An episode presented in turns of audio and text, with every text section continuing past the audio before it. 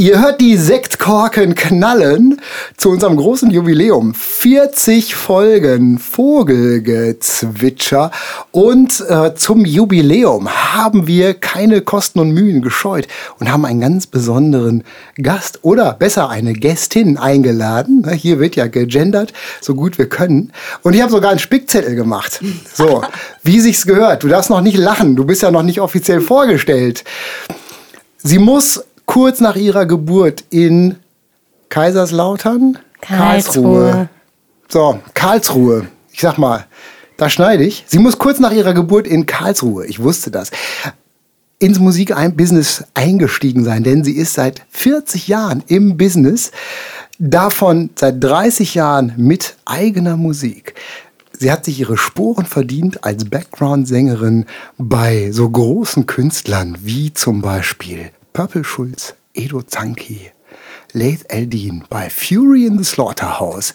Sie hat, wenn ich richtig gezählt habe, neun Studioalben veröffentlicht, plus minus, und anderes Zeug, Live-Platten, EPs und so weiter und so fort. Sie hat englischsprachige Musik gemacht. Bis 2018 hat sie erst deutschsprachiges Album veröffentlicht mit ihrem Duettpartner Oliver George, mit dem sie immer noch zusammen die Bühnen bereist. Jetzt muss ich mal langsam auf den Zettel gucken. Sie hat Preise gewonnen. Sie hat den Preis der deutschen Schallplattenkritik gewonnen. Sie hat den Liederpreis der Liederbestenliste gewonnen. Ein Preis, ne, beste Lieder, sowas muss man gewinnen. Großartiger Preis.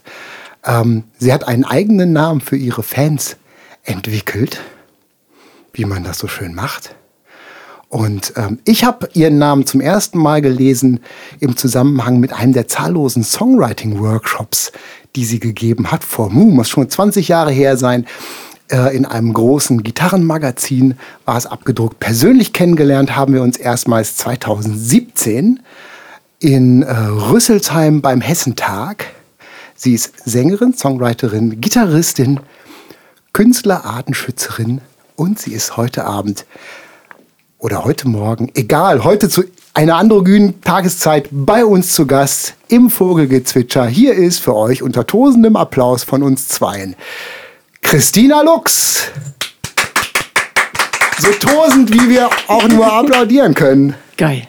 So, mein, mein, meine Kür für heute Abend ist, für heute ist erledigt. An, an, was für Dinge du dich erinnerst. 2017 Rüsselsheim, das hatte ich zum Beispiel nicht mehr auf dem Schirm, aber es ist wahr. Da kann ja. ich, kann mich da auch gut dran erinnern. Ich weiß, dass wir uns dann backstage noch eine Weile unterhalten haben und ich weiß, dass du zu dem Zeitpunkt gerade ganz frisch ein Album aufgenommen hattest und hattest du uns erzählt, dass ihr ganz viel im Wohnzimmer aufgenommen habt, unter anderem auch Drums. Und wir haben uns über Verlage unterhalten, wir haben uns über Plattenfirmen unterhalten, wir haben uns über Booking-Agenturen unterhalten und du hast uns mit auf den Weg gegeben. Da waren wir nämlich gerade frisch bei unserer Plattenfirma draußen. Wir hatten noch kein eigenes Label gegründet hatten noch eine Konzertagentur und du hast uns den Tipp gegeben, hängt das alles an den Nagel, macht alles selber. Das weiß ich noch, das waren deine Worte. Ernst? Ja. Macht das kein Verlag, hast du gesagt, kein Verlag, keine Konzertagentur, ähm, keine Plattenfirma. Ja, das und war damals, ein super Tipp. Ja, und damals habe ich noch gedacht, so ja, ähm, das bewundere ich total, aber es hat mich in dem Moment auch ein bisschen überfordert, weil ich echt dachte so, boah, wie sollen wir das denn alles unter, unterbringen? So, das war. Ja, das kann ich gut verstehen. Wir, Ja. kamen, wir kamen aus einer Phase der extremen Fremdbestimmung raus Mhm, gerade. genau. Und dann ist natürlich so, das ist so ein bisschen so wie, die, wie der Mauerfall. Ne? Dann äh, so, es ist zwar total gut, aber trotzdem bist du erstmal komplett überrumpelt mit einer, mit einer Freiheit, mit der du nicht gerechnet hast irgendwie. Ne? Genau. Also das kann ich voll gut verstehen, weil das ist etwas, was ja äh, an mir immer vorbeigegangen ist. Die Fremdbestimmung hat sich sehr, sehr in Grenzen gehalten. Und so, ähm, ich wusste ja euren Background auch schon und dann komme ich da mit dem Ding um die Ecke. Das ist schon ein Brett, ich gebe das zu. Ja. Mhm. Aber es war ja nicht schlimm. Es war ja auch ein, Nee, es war ja auch ein Rat, dem wir ja auch dann mehr oder weniger nachher gefolgt sind. Ne? Genau. Also wir haben ja dann tatsächlich überall alle Zelte abgebrochen. Wir haben ja, wir haben uns ja dann nicht nur wegen dir, aber deine Stimme hat natürlich auch äh, Natürlich. da Einfluss gehabt. ähm, aber wir haben uns ja quasi von allen alten Partnern losgesagt, nicht nur von der Plattenfirma, sondern auch Management und alte Booking-Agentur und so, weil die halt eben alle was anderes wollten als wir. Und ähm, bis heute ist es eine Entscheidung, die nicht immer leicht gewesen ist, natürlich, aber ähm, die wir nie bereut haben. Im Gegenteil, dass wir gesagt haben, okay, die Freiheit ist uns immer wichtiger gewesen als ähm, der große Erfolg oder so. Und das ist ja was, was wir auch eher gerade im Vorgespräch so ein bisschen rausgehört haben. Das ist ja auch so ein bisschen dein Credo, wie ich das so höre, ne? Dass so der so Kunst, Kunst vor Erfolg, so ein bisschen. Ne? Ja, das sind, äh, gibt zwei Sprüche in meinem Leben, die ich wichtig finde: Nachhaltigkeit vor Wachstum und Kunst vor Erfolg. Ja, siehst du mal. Also ganz, äh, das Ding ist natürlich, wenn man als ich jung war, das ist schon eine Weile her. Na klar, dachte ich, Popstar werden ist jetzt irgendwie total groovy, gute Zeit und komm mal machen. Und äh, das ist dann irgendwie, wir, wir sprechen von Mitte der 80er, da hatte ich natürlich äh, Flausen und, und Träume im Kopf und dachte, ja, ja, klar, und das ist irgendwie so. Und dann kommen dann jemand die machen da alle was aus dir und Kram und Zeug. Und hatte dann doch schon das Glück, aus der zweiten Reihe manchmal so Sachen zu sehen, wo ich dachte, ist das wirklich das, was du cool findest? Ist das wirklich toll, wenn da immer einer sagt, mach das so, mach das so, mach das so? Ich wurde immer skeptischer eigentlich und hm. das hat mich ziemlich schnell, habe ich, äh, aber das ist so, ich glaube, dass da Menschen, man muss irgendwie auch so ein bisschen dafür gemacht sein, ja, dass man ähm, gerade als, als Feinwesen, ich sag mal, wir, wir sind ja alle so wahnsinnig sensible Wesen. Ne? nee, es gibt natürlich auch Supi-Taffis, aber du musst das auf, auf dem Schirm haben. Wie kann ich das machen? Und dann äh, so, so ein Gefühl von einer gewissen Effektivität. Du kannst natürlich sagen, ja klar, ich kann jetzt irgendwie 10.000 CDs verkaufen und pro Stück kriege ich irgendwie einen Euro. Oder ich kann 10.000 CDs verkaufen und pro verkaufter CD habe ich 10 Euro. Was ist der Unterschied? Und jetzt ist die Frage, kann man das überhaupt erreichen? Natürlich schwierig. Also gibt es so ein paar Grundsätze, die irgendwann mal gewachsen sind. Das, wir sprechen aber nicht hm. von jetzt auf gleich, sondern von vielen Sachen, die ich gesehen habe. Und irgendwann habe ich gedacht, ich bin auch ein Control-Freakiner. Hm. Also ich, ich mag es nicht, wenn ich mhm. plötzlich das Gefühl habe, jetzt nimmt mir einer was aus der Hand oder mhm. ich habe nicht mehr ich kann das nicht gut checken, ob mir das jetzt hier gut tut. Mhm. Und ich glaube, da habe ich eine große Sensibilität für gehabt, wo ich gesagt habe, das geht mir zu tief in irgendwas rein, wo ich dann irgendwie das Gefühl habe, nee, das ist es nicht. Ne? Kann ich nachvollziehen. Das geht uns, geht uns beiden auch so. Ähm, Dir hab, vor allen Dingen. Ne? Ja. Du, du bist ja genau der Typ, der so eher etwas vorsichtiger ist immer und so auf den auf die innere Stimme hört und so. Und ich bin ja auch bin ja dann oft auch eher so ein bisschen so die Brechstange was ja auch dann so auch so ein bisschen Konfliktpotenzial manchmal so mit sich bringt.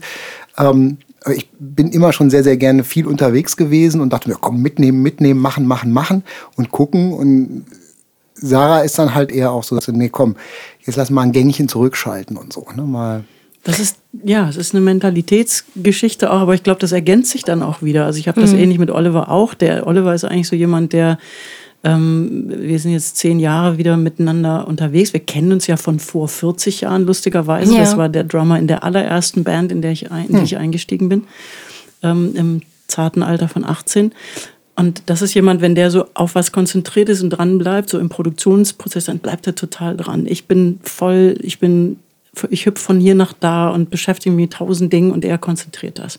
Ich glaube, es ist gut, wenn man so zwei ja, Pole ich hat. das ne? total gut, ja. Einer, der mal sagt, hier schalt mal Gang runter und der andere, der vielleicht mal sagt, komm, ein bisschen Mut, wir hauen jetzt das mal raus mhm. und wir achten so aufeinander und das ist schon eine gute Sache. Ähm, noch mal ein paar Schritte zurück. Ähm, ähm, du hast ja eben gesagt, dass du dann irgendwann gespürt hast, das tut dir gut, das tut dir nicht gut und ähm, Du hattest ja auch mal Plattenverträge. Waren das dann eher kleinere Labels? Waren das größere Labels? Hat sich das so irgendwann einfach auseinander dividiert oder hast du dann wirklich den Stecker gezogen und gesagt, das tut mir nicht gut, ich mache jetzt alles selbst? Also wann, wann kam der Punkt, dass du wirklich gesagt hast, ich nehme alle Zügel in die Hand und ähm, mach das alleine? Ja, also die erste Erfahrung war dann äh, Mitte der 90er mit der Band Vocaleros. Das war eine A Cappella-Band. Mhm. Und ähm, die, wir hatten auch ein kleines Label, sind dann unterwegs gewesen und auch das machte so schwupp und war dann plötzlich relativ an diesem, ihr kennt das, mhm. wo man denkt so, wow, jetzt geht's voll ab, ja, wir waren irgendwie bei Geld oder Liebe, dann sind wir in die Charts gekommen und solche Dinge halt, wo du so denkst, ja, jetzt, jetzt kommt der große Ruhm, ich will ihn. Und ähm, dann haben wir das gemacht, auf einem kleineren Label. Das ist schön gelaufen. Wir haben tolle Gigs gemacht. Wir sind in Taiwan gewesen. Es war schon irgendwie ziemlich cool. Das ist ja super. und dann merkte ich aber zunehmend, und das ist so typisch Lux wieder, dann habe ich so gedacht, ne, guck mal, machst du mit der Band, machst du zwei oder drei von deinen Songs am Abend. Und ich spürte, ich muss mehr machen. Ich will den ganzen Abend machen. Und das hat sich dann so immer mehr in mir ausgebreitet und mit der Band merkt man auch so, das fängt ein bisschen an so zu zippeln und zu rütteln und irgendwann habe ich dann diesen Schritt gemacht, der hat auch eine Weile gedauert, bis man mir das verziehen hat. Da habe ich gesagt, Leute, ich muss jetzt, ich muss mein Ding machen. Und das war 98 dann und dann kam mhm. zu der Zeit auch Fury in the Slaughterhouse auf mich zu und haben gesagt, wir machen eine kleine, aber fein Tour. Mhm. Möchtest du mit?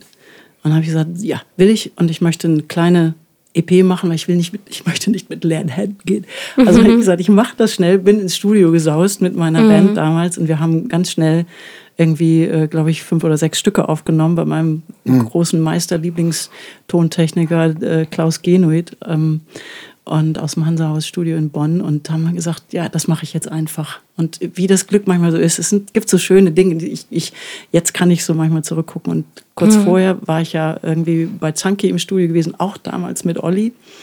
Und äh, das hat sich dann nicht weiter bewegt, aber da hatte ich Rakete kennengelernt, Jim Rakete. Und dann gibt es Fotos von Jim Rakete auf diesem mhm. She's Me-Album, was total cool war. Also haben so Sachen sich wundersam immer so gefügt.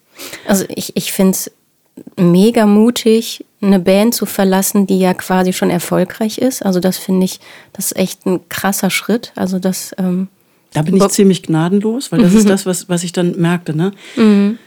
Ich habe vorhin gesagt, ich bin nicht ehrgeizig. Auf eine lustige Art bin ich es doch. Ich, mhm. ich, will, ich wollte meins machen. Ich wollte es mhm. ganz machen. Also auch mit meiner Gitarre. Ich bin jetzt, ich habe mich nie als Gitarristin gesehen. Ich habe immer gedacht, ja, ich kann das irgendwie so, ne? Schreibst mhm. so Songs.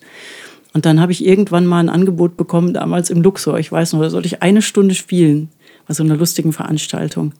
Und ich dachte, schaffe ich das? Alleine? Mhm. Eine Stunde? Mhm. Und ich habe es dann mit der Uhr und ausprobiert und so ein mhm. paar wenige Cover reingebastelt und habe dann gesagt, okay, das könnte klappen. Mhm. Und dann wurde das immer intensiver und dann habe ich irgendwann gedacht, ja. Und dann habe ich mir das innere Ziel gesetzt. Das war mir zum Zeitpunkt nicht so klar, aber ich dachte, wie weit kommst du? Mhm. Du mit deiner Gitarre und deinen Songs schaffst du das. Mhm. Und wie, wie weit kannst du kommen damit? Dann war diese kleine Tour und dann habe ich angefangen, wie ich es damals schon gemacht habe, zu buchen mhm. und bin unglaublich viel solo unterwegs gewesen. Mhm. Harte Zeit auch, mhm, geile Zeit auch, weil ich wollte, du, jeder Musiker kann sich fragen, was ist deine Triebfeder? Mhm. Ist deine Triebfeder Fame? Dann mach das nicht. Dann such dir ein Producer und guck, dass du das irgendwie hinkriegst und dann machen wir das groß. Was natürlich auch fast immer nicht klappt und nur ganz wenigen gelingt. Aber wenn deine Triebfeder dir klar ist und meine ist, wenn ich was erzählen muss, muss ich das irgendwie in eine Form packen. Mhm. Song ist eine gute Sache. Mhm. Der Text treibt mich. Mhm. Ich habe nie viel geprobt. Ich bin unfassbar faul. Es ist erschreckend. Was könnte alles aus mir geworden sein, hätte ich mehr geübt.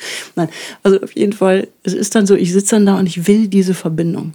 Mhm. Und wenn ich die dann habe, dann fängt das an, mich so zu füllen, dass ich sage, jetzt möchte ich auch raus damit.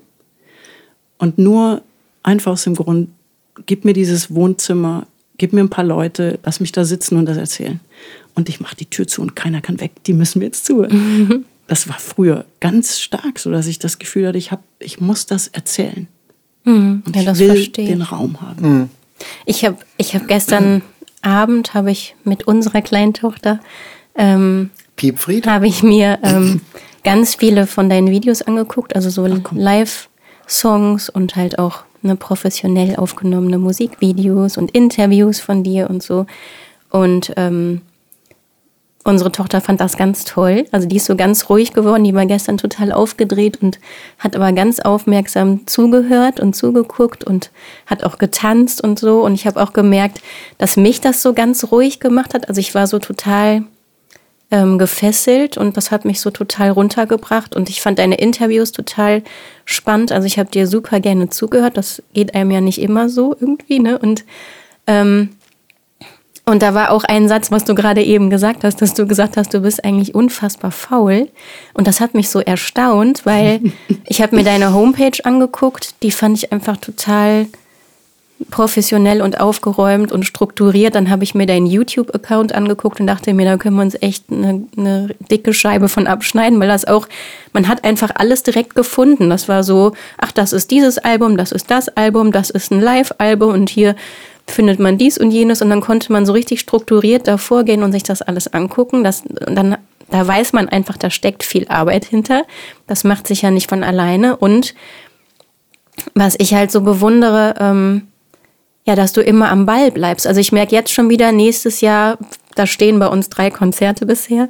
Wir müssen jetzt mal Gas geben und jetzt wieder bucken und ran und so. Und ich merke manchmal, dass mir echt die Energie und die Kraft ausgeht. Vor allem, wenn man dann manchmal so Rückschläge hat, ich weiß nicht, wie dir das geht, dass du, dass du dann mit jemandem schreibst, du machst was aus und pl plötzlich hörst du nichts mehr. Dann denkt man sich, was ist da jetzt schief gegangen?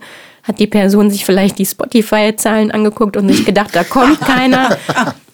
Oder warum, warum wird man jetzt nicht gebucht? Fähnchen an dieses ist Thema. Die, ist die Oma gestorben oder was auch immer? Und ähm, ich finde es einfach manchmal unglaublich mühselig und es geht ja jedes Jahr von vorne los, dass man ja. jedes Jahr gucken muss, wie komme ich übers Jahr. Und ich bewundere das einfach, dass du das wirklich seit über 40 Jahren machst und auch alles selber machst. Und ich finde, du spielst unfassbar viel. Das das ist ja, hat ja auch mit Ehrgeiz zu tun. Das hat ist für mich kein Zeichen von Faulheit. Und ähm, ja, ich frage mich, ich frag mich, wie machst du das? Also wie, ich meine, du hast ja gerade schon ein bisschen beschrieben, worum es dir geht und was dich antreibt. Ähm, das wird wahrscheinlich so mit ein Hauptgrund sein, aber ja, wie machst du das zum einen? Und was mich auch interessiert, hattest du auch mal so Phasen, wo du gedacht hast, du kannst jetzt nicht mehr oder du möchtest das einfach nicht mehr machen? Ja, also zum Letzteren absolut. Also ich habe vor ein paar Jahren, äh, habe ich auch gemerkt, einfach jetzt hast du den Bogen richtig, richtig überspannt und dann musste ich auch wirklich äh, Handbremse. Ich hatte das, was man heute so Burnout nennt und merkte einfach, es geht gar nichts mehr. Mhm. Bin dann auch wirklich äh, ausgestiegen eine Zeit und habe versucht, besser umzugehen mit ein paar Dingen, die ganz wichtig sind, wenn man so bekloppt ist und sagt, ich mache das alles alleine. Und ich, ich mhm. kenne Künstler und Künstlerinnen, wo ich denken würde, das ist für dich kein guter Tipp. Mhm. Weil das so anstrengend ist für, für, für den Menschen oder so unglaublich kräftezehrend, dass ich sagen würde, konzentriere dich auf deine Musik und such dir jemanden, der das macht, aber möglichst irgendwie, und das ist halt relativ schwer. Wir können, ihr könnt alle wahrscheinlich ein Lied von singen, wie oft man versucht hat, vielleicht eine Booking-Agentur zu finden oder mhm. ey, ich kann dir zig Storys mhm. erzählen von Leuten, die sagen, ey super, wir haben jetzt eine Booking-Agency, ja super, wunderbar. Und dann sprichst du ein halbes Jahr später mit denen, habe ich gesagt, wie viel Gigs haben sie denn ausgemacht? Und dann sagt er null. Dann sage ich, war. Und dann hast du ein halbes Jahr Verzug und dann kriegst du ja. die Krise, weil du lebst davon. Ja, ja genau. Ja. Und das, das klappt nicht. Das ist ja so eine, so eine, ach, so eine Illusion äh, gemeinhin bei Leuten, die sich mit dem Business nicht so auskennen, dass äh, sobald man Partner im, im Boot hat, dass dann, ne, du winkst ab. Äh, Vollkommen, das ist, das ist dass man, ein Traum. Dass, ja. man, dass man, man denkt halt, wenn ich einen Vertrag in der Tasche habe, mit wem auch immer, ähm, dass meine Karriere gemacht ist. Und das ist halt eben, das ist die große Illusion, an der wahrscheinlich auch viele Karrieren schon zerbrochen sind, dass äh, halt nur weil man halt Partner im Boot hat, ist man nicht davon befreit, selber immer noch die Arbeit reinzustecken. In, in welcher Form auch immer. Entweder, dass man am Ende doch vieles selber machen muss oder dass man am Ende unheimlich gegenhalten muss, damit man halt eben nicht in eine völlig falsche Richtung gesteuert wird. Ne? Ihr habt das ja nun durch. Ihr wisst ja auch, mhm. wie sich das anfühlt. Und ich habe das echt bei vielen Kollegen so gesehen, die, ähm, die mal so diese Größe hatten. Astrid North war auch so ein Beispiel. Ne? Astrid, ich, ich liebe sie und ich vermisse sie total. Und die auch wirklich oben war mit dem ganzen Kram und dann mhm. irgendwann mal gesagt hat, dass ich komme damit nicht klar mit diesem ganzen Ding. Und sie hat, das ist zum Beispiel auch jemand gewesen, der immer sich ein bisschen selber im Weg stand, weil sie war sie total, die hatte eine klare Vision, aber sie war das ist immer so schwierig. Ich, ich versuche ja immer in meinem ganzen Leben mit allen Dingen, wie kriege ich trotz der Arbeit und der Dinge mhm. eine gewisse Leichtigkeit da rein. Das heißt, mhm. ich möchte gerne nicht arbeiten mit dem Gefühl von, ach du Scheiße, jetzt muss ich wieder buchen, ey, was für eine Kacke. Ich möchte gerne so ein Impulsgefühl äh, haben. Das heißt, wie kriege ich denn das hin, dass ich das so einigermaßen es ist nervig manchmal, natürlich, Mhm. aber so einigermaßen positiv besetze, so dass ich weiß, ähm, das ist jetzt nicht nur Abfuck, sondern es ist auch schön. Und klar, je länger man dran bleibt, ich könnte jetzt sagen, es gibt viele Gigs, die mache ich so aus. Hey Peter, wie sieht's aus? Wir sind unterwegs. Ja, ja, freut mich, klasse, neues Album, super, genau. Guck mal hier, ich habe hier äh, einen Termin schon, ich brauche einen Anschlusstermin. Warte mal, ich guck mal eben. Yep, ja, das könnte klappen, super. Danke, wir schreiben hin und her. Das ist was, was entstanden ist über diese lange Zeit. Und diese Kontakte, teilweise auch zu Presseleuten, wo man da im Moment Angst hat, weil es gehen so viele Redakteure weg, die ich aus meiner Zeit kenne, die gehen jetzt so langsam und langsam alle in Ja. Rente und sind dann weg. Aber will sagen, die Entscheidung wirklich zu sagen, packe ich das, kriege ich das hin und kann ich damit auch, ich habe Familie, ich hatte auch äh, meine Tochter klein, ähm, die ist äh, 92 geboren. Wie kriege ich das so unter einen Hut, dass ich nicht die ganze Zeit irgendwie mit dem kleinen Finger an der Kante meiner Kräfte hänge Ja. ne, und dann mit der Zunge auf den Boden schleife, habe ich keinen Bock drauf. Es war nicht immer, es war nicht immer leicht. Nee, das gab schon Momente, wo ich dann dachte, jetzt reicht's mir voll. Und nach diesem, wo es mir so richtig schlecht ging, das war jetzt, glaube ich, so ungefähr zehn Jahre her, genau, da hatte ich mal so eine Phase, wo ich gesagt habe, ich, ich, was ich nicht mehr aushalte, ist zum Beispiel, was echt anstrengend ist, das kennt ihr auch, du hast den Gig gebucht, es ist alles super und du fragst den Vorverkauf ab. Oh Gott. Und der ja. Vorverkauf ist leider nicht so, wie du ihn gerne hättest. Und dann fängst du an.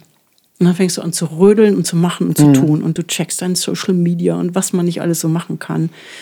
Und dann kommt so ein Punkt, wo ich dann aufpassen muss und ich sage so, jetzt musst du entweder konsequent sagen, wir können es gar nicht machen, das mache ich sehr, sehr ungern. Oder ich muss wissen, alles, was ich verhandle, ist so, dass weder der Veranstalter noch ich weinen. Das ist ganz, Ja. ist ein Grundprinzip auch. Ja. Und dann zu sagen, ich muss das Gefühl klar auf dem Schirm haben, dass der no matter what sagt, wir freuen Ja. uns, dass ihr kommt. Und wenn jetzt da 50 Leute sitzen, ist es cool. Wenn da 100 sitzen, ist es auch cool. Ist natürlich, in welchem Bereich bewegen wir uns. Und du merkst ganz schnell, wie sich das total verschiebt. Ja. Für Leute, die 300er, 400er Läden buchen, haben die einen ganz anderen Druck als die, die 100er Läden buchen, die meistens ehrenamtlich geführt sind. Weil Ja. dann ist das nicht so schlimm.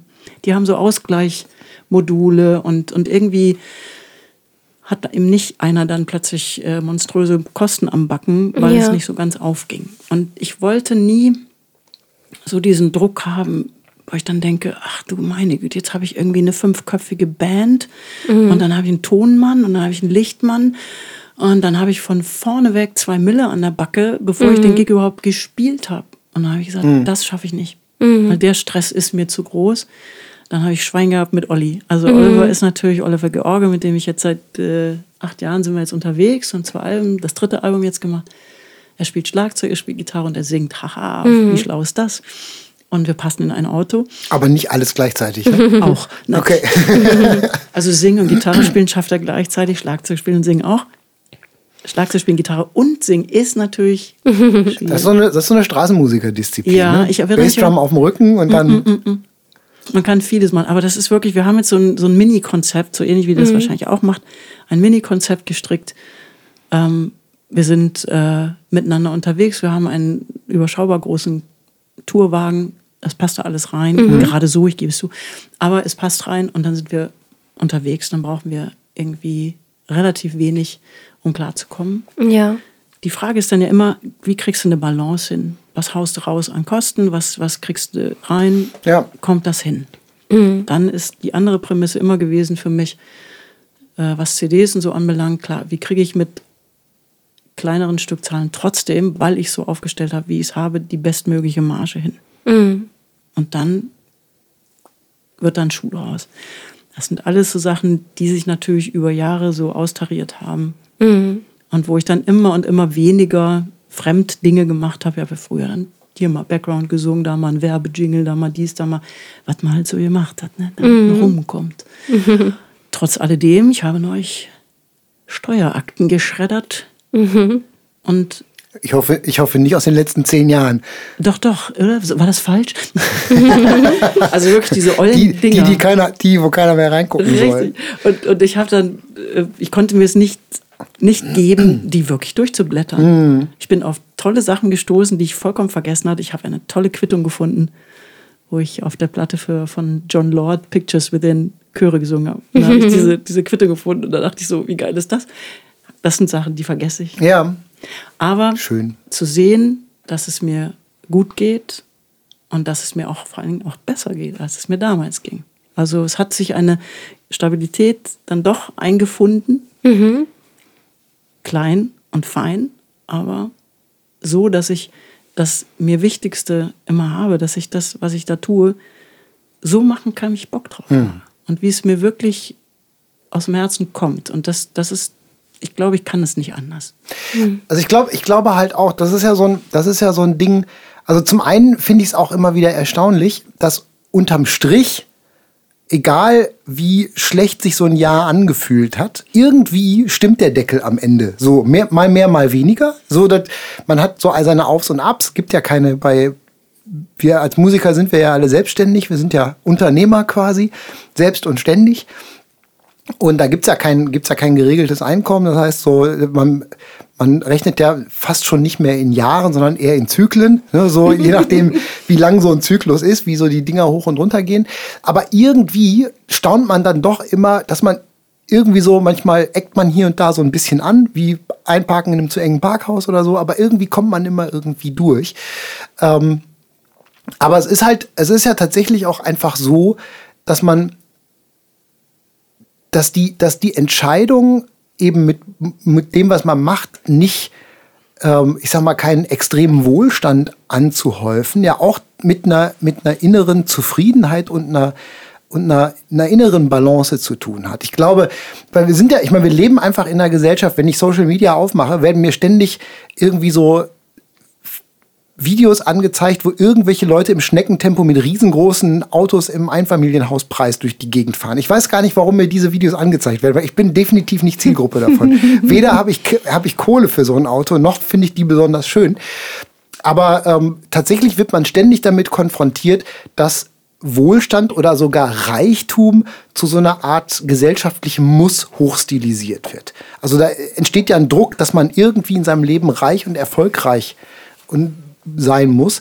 Und ich habe immer so auch so ein bisschen das Gefühl, wenn man, wenn man in einer Situation steckt, wie wir als Künstler, die sehr anstrengend ist, die viel Arbeit erfordert, die einem auch echt an die Substanz geht, dass man aber trotzdem mit einer so großen Zufriedenheit da drin steckt, dass man halt eben auch bereit ist, nicht nur zwangsläufig, sondern auch gerne sagt, okay, ich komme super damit klar, wenn ich nicht super reich werde mit meinem Ja, und das, das Verrückte ist, ich habe ja immer, wenn, es gibt manchmal, gibt's so, so Memes, die dann, heißt das Memes? Ja, die so rumgehen, so, äh, was Ich wusste der, lange nicht, was ein Meme ist. Genau, ich bin, bin auch vollkommen raus mit diesen ganzen äh, englischen Begriffen. Wenn ich manchmal junge Leute äh, höre, dann denke ich, wow, wow.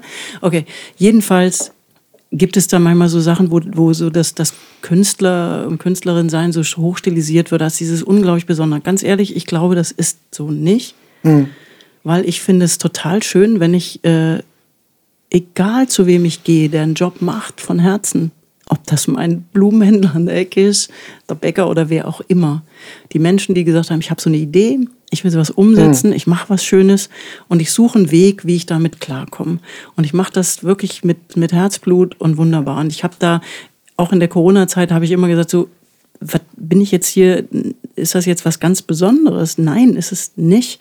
Es ist vielleicht in dem Sinne besonders, dass man, aber das machen die anderen auch auf eine andere Weise, dass man dadurch, dass man, äh, dass wir da sind als Kulturmacher, als Musikmacher, als Oasenschaffer oder solche äh, Elemente, dass man sagt, klar, das stellt etwas dar, was ich ex extrem schützenswert finde und wo ich es auch total richtig finde, dass man sowas, wie mich von wie mich Gerhard Baum gelehrt hat, nicht subventioniert, das ist falsch, sondern gefördert wird.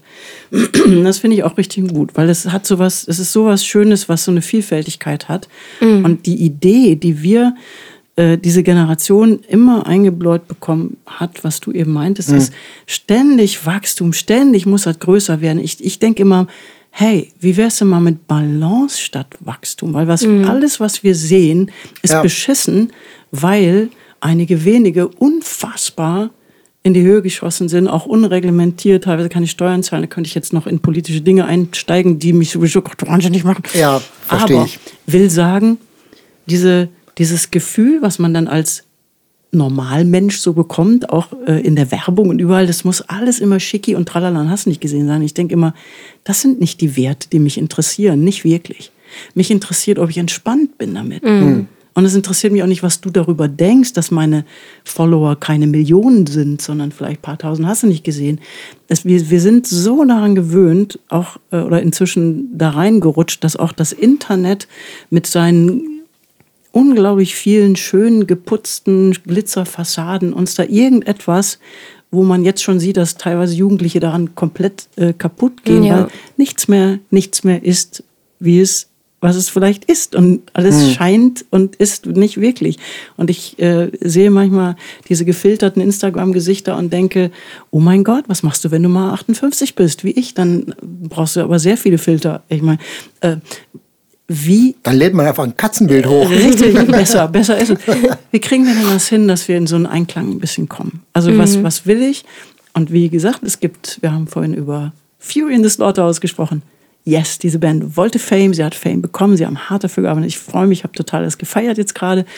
Ähm, wir kennen uns von irgendwie 98, aber das ist ein, eine Art von, ich weiß nicht, das, das musst du total wollen. Und ich habe doch relativ schnell gemerkt, es gibt eben gerade wegen dieser Fremdbestimmung, die ich dann auch gesehen habe bei Leuten im, im Background, äh, wo ich dann dachte, wow, das ist aber unangenehm. Wenn dann irgendwie die Plattenfirma, nee, mit dem darfst du nicht sprechen, aber mit dem schon. Und solche komischen Sachen, wo dann so was geschoben wird oder wo man plötzlich dann Leute hört, die man total geliebt hat und dann machen die eine Platte und dann haben sie alles versucht, was nur ging, damit es kommerziell klingt. Und ich bin so traurig, weil ich diese Stimme so liebe und denke, warum? Ne? Dann sitzt du da und sagst, okay, jetzt haben wir zwei Dinge, Musikindustrie und Musik machen. Es kann oft ferner nicht voneinander entfernt sein. Absolut, ja. Wenn wir sowas haben wie Fury, die machen genau das, was sie wollen, sie machen das genau richtig. Wenn wir was haben wie viele andere Sachen, die wir auch haben, scheitern sehen, wo Menschen mit allem, was ihnen irgendwie in dieser komischen Industrie zur Verfügung stand, versucht haben, auf Gedeih und Verderb Erfolg zu haben, was nicht geklappt hat. Bei manchen klappt es auch. Und dann sind wir bei unserem Lieblingsthema, was sich denn verändert hat. Ich bin total glücklich, Ja. dass ich alt bin. Aber ich fand's, ich find's, ich finde, was du gerade gesagt hast, möchte ich noch mal ganz kurz Gern. einen ganz wichtigen Punkt hervorheben. Es ist, es ist natürlich bekannt. Ich meine, Musikbusiness, äh, Künstler sein, ist eine große Lotterie. Die allerwenigsten werden wirklich groß. So, das ist halt einfach, es wird nicht jeder Künstler groß. Aber was du sagst, ähm, finde ich total wichtig und das muss sich eigentlich jeder mal rot anstreichen. Es will auch gar nicht jeder groß werden. Es ist nicht jeder, es ist nicht jeder, jedes Künstlers Glück, riesig zu werden, weil mit riesig werden, äh, da kommt einfach auch ein Rattenschwanz an Dingen, ich will nicht sagen Probleme, weil es nicht zwangsläufig Probleme sind, aber mit, mit, jedem, mit jedem großen Erfolg kommen einfach auch, kommt ein Rattenschwanz an Konsequenzen, zu dem man auch bereit sein muss. Absolut. So. Und es gibt einfach, ich meine, und wir haben auch, ich meine, wir waren auch schon mal deutlich größer, als wir jetzt sind in unseren ersten Jahren. Wir waren mal exponentiell viel erfolgreicher. Und wir haben aber, wir haben unseren, wir haben aber unseren Frieden mit der Situation jetzt gefunden, weil es ja auch eben auf einer bewussten Entscheidung beruht, weil wir eben nicht auch Teil, wir wollten uns nicht zum Büttel der Musikindustrie machen und einfach ähm, sprichwörtlich, wie man immer so schön sagt, die Seele verkaufen für den Erfolg oder so. Weil das ist ja das, was von dir, was von dir gefordert wird. Ob du dann nachher erfolgreich wirst oder nicht, ob du wirklich deine Seele eincashen oder nicht, steht dann in den Sternen. Aber letzten Endes, du musst schon mal so eine Art Pauschalvertrag unterschreiben. So, unter Umständen wollen wir deine Seele. So, irgendwie. Und deswegen finde ich halt eben auch, es entsteht, ich kenne das ja selber noch, als ich angefangen habe, zum ersten Mal über eine Karriere als Musiker nachzudenken, lange bevor ich tatsächlich eine hatte, ist ja immer so dieses, dieses Ding so, ja, als Musiker wird man dann berühmt und dann wird man großer Star oder wie auch immer. Man kennt ja nichts anderes, weil das ist das, was einem, was einem suggeriert wird, was dann passiert. Und es ist einfach nicht so. Die aller, allermeisten werden keine großen Stars und die allermeisten sind auch fein damit, keine großen Stars zu werden. Und ich denke, das ist ja auch da wieder so besonders ist das ja gar nicht. Wenn du, wenn du gerne Koch oder Köchin werden willst und du machst ein Restaurant auf, ja, dann gibt es einen ganz kleinen Teil, die werden vier Sterne Köche oder wie auch immer, wie viele Sterne es da gibt. und die anderen machen ihren Jöbchen und die machen, immer denke ich so, wenn wir unsere ganze Betrachtung der Dinge dahin gehen, dass wir äh, auch unseren Kids schon mitgeben könnten, mhm.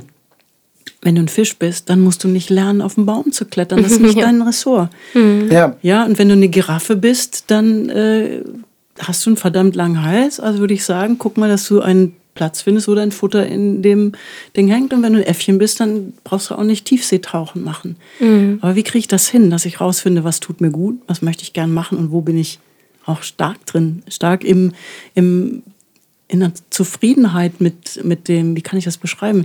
Das ist ja auch so ein Ding, dieses immer, es muss alles immer besser und besser und noch besser sein.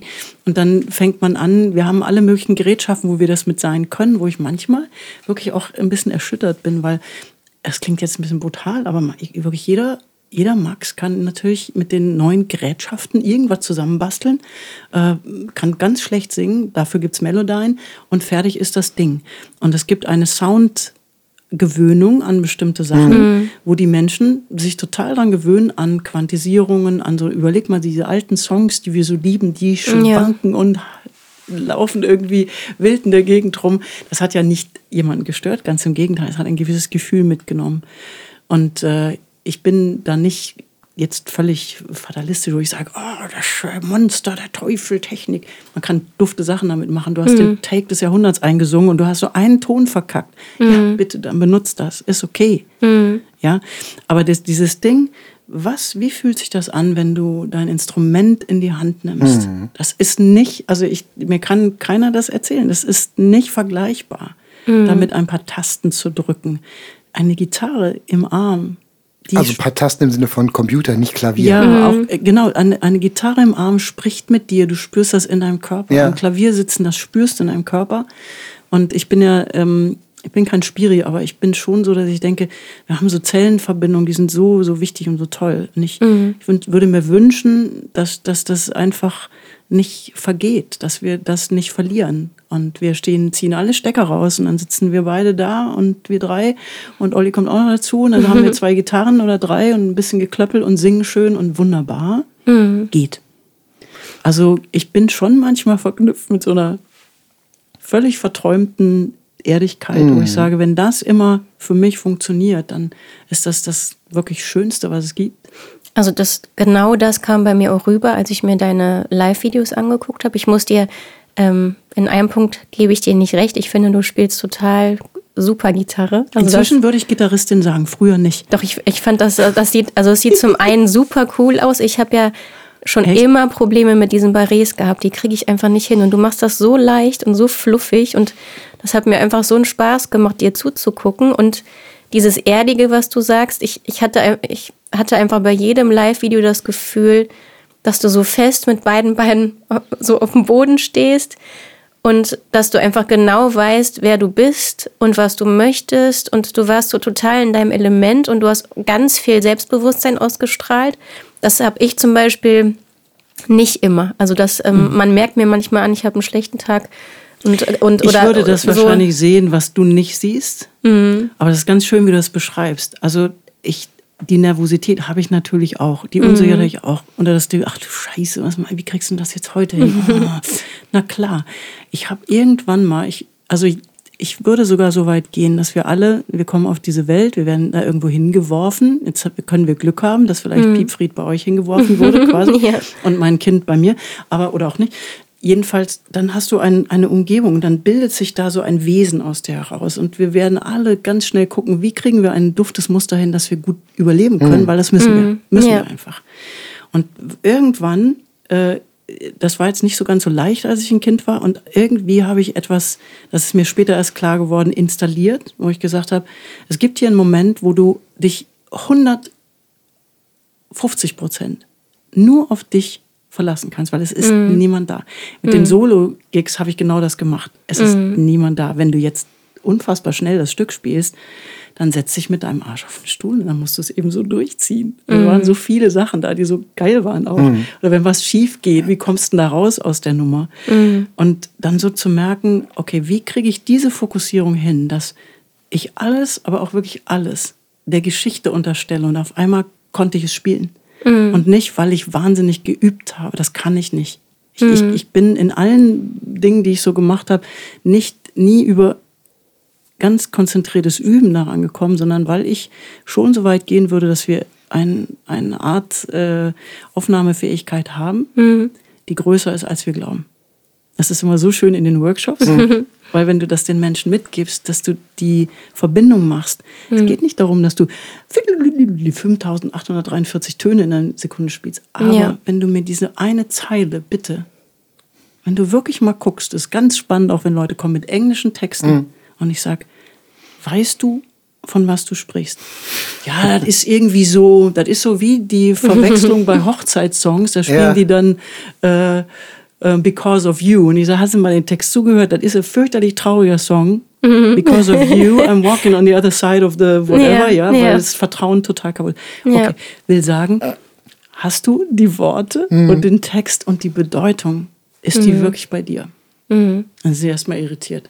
Woher entsteht denn Ausdruck zum Beispiel? Warum entsteht Ausdruck überhaupt? Mhm. Ich kann auch ein Telefonbuch singen, das ist natürlich dann schwierig, das da reinzukriegen. Aber wenn ich einen Satz habe und ich spreche den.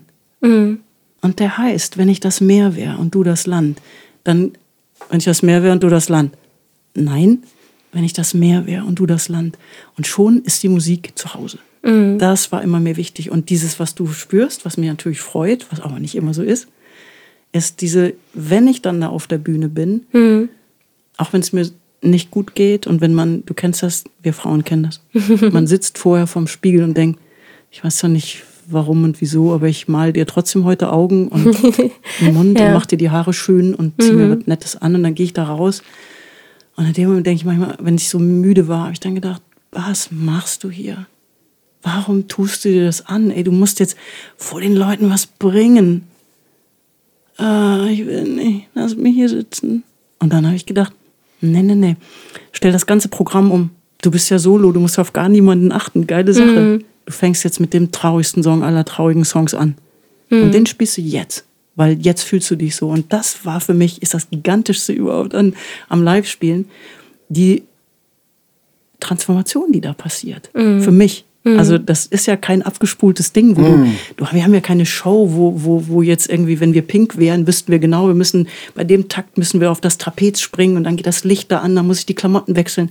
Ja. Nein, ich bin ganz alleine, ich habe meine Gitarre und mich mhm. und dann fühle ich da, was ist jetzt genau richtig und mein Programm liegt da so als Guideline mhm. und dann schmeiße es alles um. Und dann mhm. merke ich auf einmal, das übertreibe ich jetzt mal, aber ich spüre das natürlich, sind da ein paar Leute im Publikum, die brauchen jetzt den Song. Und ich brauche den auch. Mhm. Ein gewisser Egoismus ist da auch drin, nämlich ich will das erzählen. Mhm. Und nicht, ich habe mir was ausgedacht, von dem ich denke, dass du das vielleicht schön finden würdest. Das mhm. ist es nicht. Ich will diese Geschichte erzählen. Ich glaube, das ist ein ganz wichtiger Punkt. Das ist total entscheidend, dass man natürlich will man unterm Strich den Menschen ja was Gutes tun. Man will ja eine Connection das erzeugen. gefallen, so, ganz klar. Aber auf der, man hat ja als Künstler selber was zu sagen. Wenn du selber nichts zu sagen hast, musst du dich ja da eigentlich nicht hinsetzen. Und in dem, in dem Moment, wo du was zu sagen hast, ist es im Grunde genommen der falsche Weg zu fragen, was wollen die Leute denn jetzt von mir hören, sondern was habe ich zu sagen und womit in der Hoffnung oder in der Motivation, dass mit dem, was ich jetzt gerade zu sagen habe, was ich mitteilen möchte, dass dann der ein oder andere oder vielleicht alle damit connecten können auf ihre eigene, ganz eigene Art und Weise. Weil das, das, die, das Magische an Musik, das habe ich ja immer, ich bin ja auch so ein, bin ja auch so ein total emotionaler Musikhörer. Ich habe natürlich bin ich auch Musiker und höre auch drauf, was da so gespielt wird. Aber tatsächlich, wenn ich Musikfan bin, wenn ich Musik konsumiere, stecke ich mein Musikersein immer hinten an, sondern nehme total emotional auf. Und ich habe, es gibt halt eine ganze Reihe Songs, die wirklich auch meine meine Jugend, mein junges Erwachsentum definiert haben, die ich wirklich mitgeweint habe. Ja, total und die total meine eigenen Songs gewesen sind und wo ich Jahre oder Jahrzehnte später erst erfahren habe, worüber die Songs eigentlich gingen. So was, was der, die Motivation war von dem Songwriter, diesen Song zu schreiben, wo ich dachte, krass, eine völlig andere Sache als die, die ich da rein interpretiert habe. Und ich glaube, so muss man einfach auch als so als darf man auch als Künstler rangehen, zu sagen, ich setze mich jetzt dahin, ich erzähle das, was ich jetzt sagen will und was ich sagen muss. Und mein Gast bei dir sind es die Luxlauscher. Jetzt kann ich es ja sagen, jetzt habe ich deinen Namen ja schon gesagt. Deine, deine Fans. Ähm, mein, mein Lauscher hört das, was er hören muss und was er hören will in diesem Song und Genau. nicht das, was ich, was ich ihm mitteilen möchte. Ich möchte ihm nicht, ich, ich spiele nicht die Musik, ich singe nicht, um jemandem etwas mitzuteilen, sondern ich spiele, um mich selbst mitzuteilen für jemanden, der das hört, was er hören muss und was, was er braucht in dem Moment. Es ist halt keine, keine direkte konfrontative Kommunikation, sondern es ist eine Kommunikation über mehrere Ecken, so ein bisschen wie beim Billard. Ich spiele irgendwo gegen eine Wand und der andere nimmt das dann auf, so wie es gerade aus dem Winkel, wie er es gerade braucht. So. Also irgendwann habe ich, hat- hab ich mal ganz schlau gesagt, also die Poesie, die wir in unseren Texten haben, macht da einen Raum auf. Und der Song ist ein Vögelchen und der fliegt da irgendwo hin. Und ich will nicht bestimmen, wo er bei dir landet. Der landet bei dir auf der Schulter und vielleicht bei Steffen auf dem Knie. Und dann sitzt der da und dann macht der was. Und das Schöne ist, das kriegt ihr wahrscheinlich auch ab und an, kriegt man mal äh, eine E-Mail zurück, wo jemand sagt, ich habe diesen Song gehört, Alter.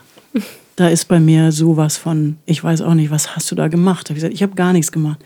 Ich habe etwas betrachtet und habe die Betrachtung in Musik gepackt und dann hast du das gehört und es hat genau, und das ist ja das große Glück, das man hat, was ja auch, wenn du so willst, ist das die schöne Seite des Kommerziellen im Sinne von, das berührt viele.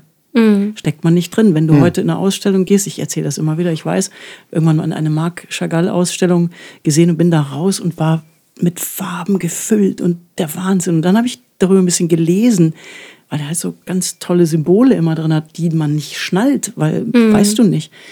Du kannst es lesen, was er gemeint hat und was er noch ein, reingepackt hat, aber du hast es trotzdem gefühlt. Und Millionen, Millionen von Menschen seit weiß ich nicht wie lange fühlen diese Bilder dieses Mannes, der da saß und hat sich ausgedrückt mit dem, was durch ihn ging. Das ist schon total faszinierend. Und ich mag das sehr gerne, weil das ist ja, wenn du im Studio sitzt und du singst was ein, dann möchte ich nicht darüber nachdenken, ob ich das jetzt perfekt intoniert, äh, phrasiert oder sonst wie habe. Ich muss das nochmal machen, wenn ich nicht spüre, das war so leicht jetzt gerade, das hat, das hat so, ist so auf seinen Platz gefallen, dass das ist es. Du hast jetzt den Satz so gesagt, wie der gesagt sein muss, damit ich komplett entspannt bin. Und so ist beim Spielen auch. Also dann übe ich doch immer so ein bisschen, weil ich versuche nicht mir ständig neue, wahnsinnig geile Licks rauszusuchen. So ein Gitarristin bin ich nicht.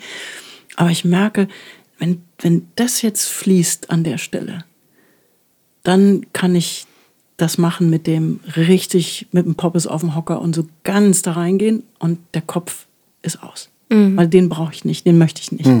Das ist das schönste Gefühl, wenn du das beim Gig so merkst. Ja. Wenn immer so und dann schwebst du und das ist so ein bisschen wie wenn man mit dem Auto losfährt, steht an der nächsten Ampel, denkt, jetzt war ich gerade so in Gedanken, wie bin ich eigentlich da hingekommen? Ja. Kennst du das Gefühl? Das Ja. ist so Oh ja. ja. Und das ist beim Gig geil. Und dann ist der Song rum und du denkst, wow, jetzt bin ich gerade mit dem geflogen. Und ja, ich, man kann es ja nicht. Es ist toll, wenn die Leute, wenn du das Gefühl hast, die sind anwesend. Ja. Und die kriegen, ganz viele kriegen das ganz, ganz doll mit und sind alle in ihrer Geschichte, weil das ist mein Ziel. Mhm. Mir ist das nicht wichtig, dass du nach dem Gig kommst und sagst, Lux, das war voll geil, das waren ja vier Oktaven, oder? Und dann hast du diese wahnwitzigen Kreuz neun, keine Ahnung, wie die Akkorde heißen, gespielt und dann hast du noch Wahnsinn. Das interessiert mich überhaupt nicht. Aber wenn jemand sagt, ich saß da und dachte, oh mein Gott, jetzt bin ich mitten in meiner Geschichte, dann denke ich, yes, das ist es. Das ist herrlich. Also ich merke bei mir, dass es mir am leichten fällt, mich fallen zu lassen, wenn ich erstens irgendwie in einer guten Verfassung bin. Ne? Das ist, ähm, und wenn die Technik stimmt. Das würde so. mich nämlich bei dir auch interessieren. Also ich merke halt, ich bin unsicherer, wenn ich mich nicht richtig gut höre auf der Bühne. Ist ja klar, dann kannst du nicht so gut intonieren. Oder wenn ich merke, der Sound draußen, man kriegt ja so ein bisschen was zurück, auch wenn du es nicht Aber holla. Mhm. Bei 100 uns extrem, weil unsere 100% Bühnenlautstärke super niedrig ist. Ja. Ne? Wir, hören, wir hören oft mehr Raum als Monitore. Auch wenn man es nicht immer 100% beurteilen kann, wie es jetzt tatsächlich draußen klingt. Meistens klingt es ja auf der Bühne auch ein bisschen bassiger, als es dann draußen ist und so. Aber ich merke, dass mich sowas dann unsicher oder nervös macht oder ein Konzert, was vielleicht fürs Publikum total schön war, für mich unglaublich anstrengend war und dass ich dann so das Gefühl habe, ich muss da so gegensteuern, Ja. eben weil der Sound nicht so ist, wie er ist. Und deswegen versuchen wir halt, das ist der einzige Luxus, da sind wir bei Lux, ähm, den wir uns versuchen zu gönnen, ist halt einen Techniker mitzunehmen, der uns kennt und wo wir auch wissen, er versucht das Bestmögliche, dass der Sound für uns auf der Bühne okay ist und auch draußen schön. Auch wenn man es natürlich nicht immer total kontrollieren kann, aber das machst du ja nicht. Ihr arbeitet ja mit externen Technikern. Aus, aus rein, also leider aus finanziellen Gründen, ja. das ist ganz klar. Aber das, wir haben immer äh, eigentlich schon auch vor, vor der blöden Corona-Zeit haben wir gesagt, wenn wir jemals irgendwann noch einen dritten Menschen mitnehmen, dann ist das ein Tonmensch. Mhm. Weil wir brauchen keinen mehr in der Band, das ist alles fein, so wie es ist, das ist echt cool. Aber dieses Gefühl, das habe ich ganz oft, dass auch wenn du gute Leute hast, es ist einfach immer ein Zeitfaktor, der manchmal auch so super nervig ist als hättest du den Menschen, der eh deine Musik kennt und der auch genau weiß, es gibt ja so ein paar Songs, es ist halt geil, wenn beim Moment irgendwie ein, ein Delay kommt an der Stelle oder mhm, solche Dinge, genau. die man genau. natürlich auch noch machen kann. Das wäre der große, wunderbare Luxus, das würden wir uns sehr wünschen. Macht dann immer Sinn, wenn der Bus groß genug ist, drei mhm. Leute können da rein und dann fährt man los. Ja. Das macht, das ist noch so ein Träumchen. Mhm. Es ist aber so, dass wir schon viele Orte haben, an denen wir auch öfter sind und wo ich weiß vor Ort, das sind richtig gute Leute und demnach suche ich das auch immer aus. Und wenn ich merke, das ist eine Wackelkiste, dann gucke ich, dass ich einen externen dann doch dazu buche oder dass Oliver ist glücklicherweise sehr fit, was das anbelangt. Und da weiß ich auch immer, der kann schnell vorsausen äh, beim mhm. Soundcheck und noch mal ein paar Sachen regeln. Mhm. Der kennt sich wirklich aus. Die Solozeit habe ich ja immer brutal äh, mit der eigenen Anlage gemacht. Ich habe ein mhm. wunderbares äh, AR-Akustikküblein, ein kleiner feiner mhm. Amp, über den ich auch singe, über den ich auch immer singe, damit ich eben den gewohnten Monitor-Sound auch für mhm. meine Stimme immer so ein bisschen kontrollieren mhm. kann. Wenn das da vorne irgendwie, gibt ja so Monitorboxen, die sind so, wo du irgendwie, bei Stimme ist es so hart, wenn dann so ein bestimmter Sound kommt, wo du dann so nachdrückst und deine Stimme ja. so versuchst anzugleichen und dann merkst du, wie du schnell müde wirst. Mhm. Wenn ich den Amp habe, dann kann ich mir den so stellen, da ist auch ein bisschen Hallalal drauf, dann kann ich das so ein bisschen mir justieren, dass ich weiß, das ist jetzt ein Sound, da komme ich klar. Mhm. Und dann habe ich die kleine PA immer dabei gehabt, zwei Basswürfel und zwei Hochtöner. Mhm mhm. von AR und habe immer alles aufgebaut, weil ich einfach wusste, damit bin ich safe. Und, mhm. Aber wenn wir zu zweit spielen und Oliver komplettes Schlagzeug hat, dass wir auch immer wieder erklären müssen, ja, bitte auch abnehmen mhm. und nicht nur irgendwie, ja, das geht schon, ich mache das seit 30 Jahren, das geht mhm. schon. nee, das geht nicht, weil wir mhm. arbeiten mit Zuspieler. Mhm. Und der, das Pad ist dabei, wir haben Sounds, die wir einfahren. Mhm. Und wenn du wirklich einen schönen homogenen Sound haben willst, musst du Zugriff haben auf Snare, Tom, Bassdrum zumindest mhm. und ein bisschen Overhead-Kram. Aber das sind so Dinge, ja. Das, das finde ich, find ich auch immer ganz schwierig, weil ich bin nicht gerne so bossy oder so dominant und ich finde das immer ganz schwierig, dann in ganz kurzer Zeit einen Mensch einschätzen und kennenlernen zu müssen und dann gleichzeitig sofort zu sagen, ich wünsche mir aber das und das oder wir brauchen aber das und das und macht das bitte so und so, weil man greift ja auch immer so ein bisschen in so eine andere Tätigkeit oder in einen anderen Job ein und dann muss man halt immer abschätzen, ist die Person jetzt sehr stolz, lässt, lässt sie sich darauf ein oder ist das dann direkt so, nee, nee, ich weiß schon, was ich mache, ihr macht euers, ich mache hier meins und dann am Ende klingt es dann doch nicht so, wie man sich das gewünscht hat. Aber das ist so krass. Also ich habe mir wirklich angewöhnt, ich telefoniere mit jedem Ton Ing mhm. vorher. Mhm weil ich muss, ich, wenn ich den Satz schon höre, ich mache das seit 30 Jahren, ich weiß, wie das geht, ne? da weiß ich schon, ja, ja. Oh, oh. Und dann gibt es Leute, die sagen, ja, ich habe ähm, das, und was ich auch angefangen habe zu machen, wirklich, ist, weil äh, die Leute erstmal verwirrt sind, weil wir sind ja die, ich sag's immer falsch, ich werde es mir nie merken können. Moment, die zwei lustigen drei. Mhm. Oder die drei lustigen zwei. Die drei lustigen zwei. Die drei lustigen zwei, siehst du, Steffen, vielen Dank. Ja. Äh, das ist bei mir, dass ich auch immer, wenn etwas in geht mit, mhm. mit dem äh, Kabel rein, dann sage ich, das mhm. geht raus und umgekehrt. Ich bin Linkshänderin. Okay. Jedenfalls wollte ich sagen, dieses Gespräch. Du spielst mit dem, aber rechts rum. Ja, mein Vater hat so gespielt, ich habe das gesehen und habe halt so angefangen. War für mich normal. Verstehe also, auch eigentlich das Umgedrehte nicht, weil ich habe doch in der Hand mehr Power. Du also bist also du, eher du Gary Moore als Jimi Hendrix. Hm. Sehr gut. Ja, also das ist dann so, dass, dass du klärst es ab und du merkst, ist, inzwischen schicke ich einen kleinen Trailer raus mit Live, einem Live-Mitschnitt, der wirklich toll ist. Mhm. Abteilung, was sieht man und was denkt man, was man gemacht hat. Mhm. Es gibt einen total schönen Live-Mitschnitt von Neuen Kirchen aus der Gebläsehalle. Es war eins der wenigen Streaming-Konzerte, mhm. die wir gemacht haben. Und wir beide haben gedacht, Das gucken wir uns nie an. nie gucken wir das an. Das war so schrecklich. Wir Mhm. waren bestimmt ultra scheiße. Und das, ich wusste gar nicht, wo ich hingucken sollte, weil ja da niemand war. Mhm. Und dann haben wir es dann irgendwann gewagt und es war total gut. Mhm. Also das ist äh, richtig gut gewesen. Man weiß das manchmal gar nicht. Ja. Ne? Man denkt dann, man steht jetzt da irgendwie so auf der Bühne. Die Wahrheit ist, es kommt anders rüber, ist ganz oft so.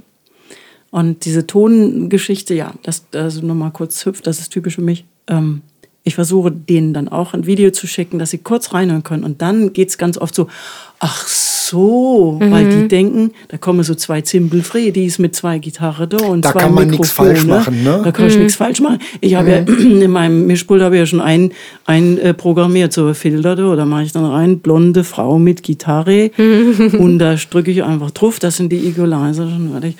So geht's halt nicht. Und dann merken die, oh, das ist ein fetter Sound. Wir haben da ein paar Bässe, die auch gut schieben bei manchen Dingern. Und wir wollen auch, dass es fett ist. Das ist keine Zimbelmusik.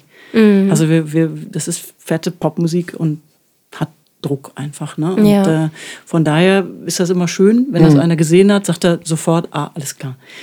Und die Leute, die cool drauf sind, so auch Jüngere, wir waren neulich im Hot Jazz in, in Münster und der Typ, der war Super Club, da sind wir auch total gerne. ja. Und der war so, der war so, ach, ich habe das vorher angehört, das ist voll geil, ich freue mich da drauf. Mhm. Und er hat es echt schön gemacht. Ja, das ist immer der Glücksgriff. Ne? So, Genau. ja. Also was kannst du selber tun für dich auf der Bühne, dass du unabhängiger wirst? Und du hast Mhm. Ja. eben was Schönes gesagt, was zu unserem Frauenthema auch passt. Mhm. Es ist die Frau, die dann da steht und sagt, jetzt traue ich mich nicht, da was zu sagen. Mhm. Und das ist wirklich was, ähm, das ist verrückt, wie tief das drin sitzt. Ähm, vergiss es. Mhm. Und ja, man trifft da immer wieder drauf, äh, auf, auf solche äh, Merkwürdigkeiten, wo, wenn Oliver Gitarre spielt, dann ist seine Gitarre laut und meine. Und dann sage ich so: kurze Ansage, diese Gitarre ist die Chefin. Diese Gitarre gibt es auch. Sie ist leicht unter meiner, aber diese Gitarre ist die Chefin, auch wenn es rumpelt, auch wenn was passiert. Automatisch, der Mann mit der E-Gitarre ist dann lauter. Es ist total lustig. Ich meine, wie viel Tonfrauen hast du in deinem Leben kennengelernt? Eine, zwei. Ich glaube, auch eine habe ich kennengelernt oder vielleicht zwei. Das heißt, wir haben es immer auch mit einer Männerdomäne zu tun. Kann man nicht wegreden, ist so. Je mehr du selbst weißt, desto cooler kannst du sagen, hör mal, mm, mm, mm, mm, mm. und das ist was, ich habe gesagt, wie kriege ich das hin, dass ich immer auf der Bühne so diese Unabhängigkeit habe mit dem Amp zum Beispiel, dass ich weiß, da kann ich das ganz gut schon vorsortieren im Grunde. Ja. Und ich sage dem immer, nimm flat, was aus meinem Amp kommt. Und dann fang an, dich ranzutasten. Erstmal kein Kompressor, kein dies, kein das, kein jenes.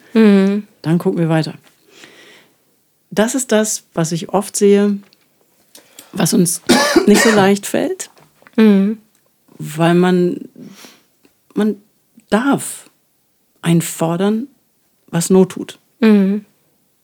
Das sind die Technik. Ich habe immer, ich habe immer eine große Affinität zu Technikern gehabt. Ich habe es immer total geliebt, auch bei größeren Gigs, wo ich irgendwo unterwegs war, mit denen abzuhängen, weil ich stehe einfach, ich stehe auf Handwerk, ich stehe auf Leute, die anpacken. Ich mag das einfach. Äh, und dann merkt man so, wir gehören zusammen und das ist ein Ding. Ohne den geht das nicht. Das geht einfach nicht. Ja.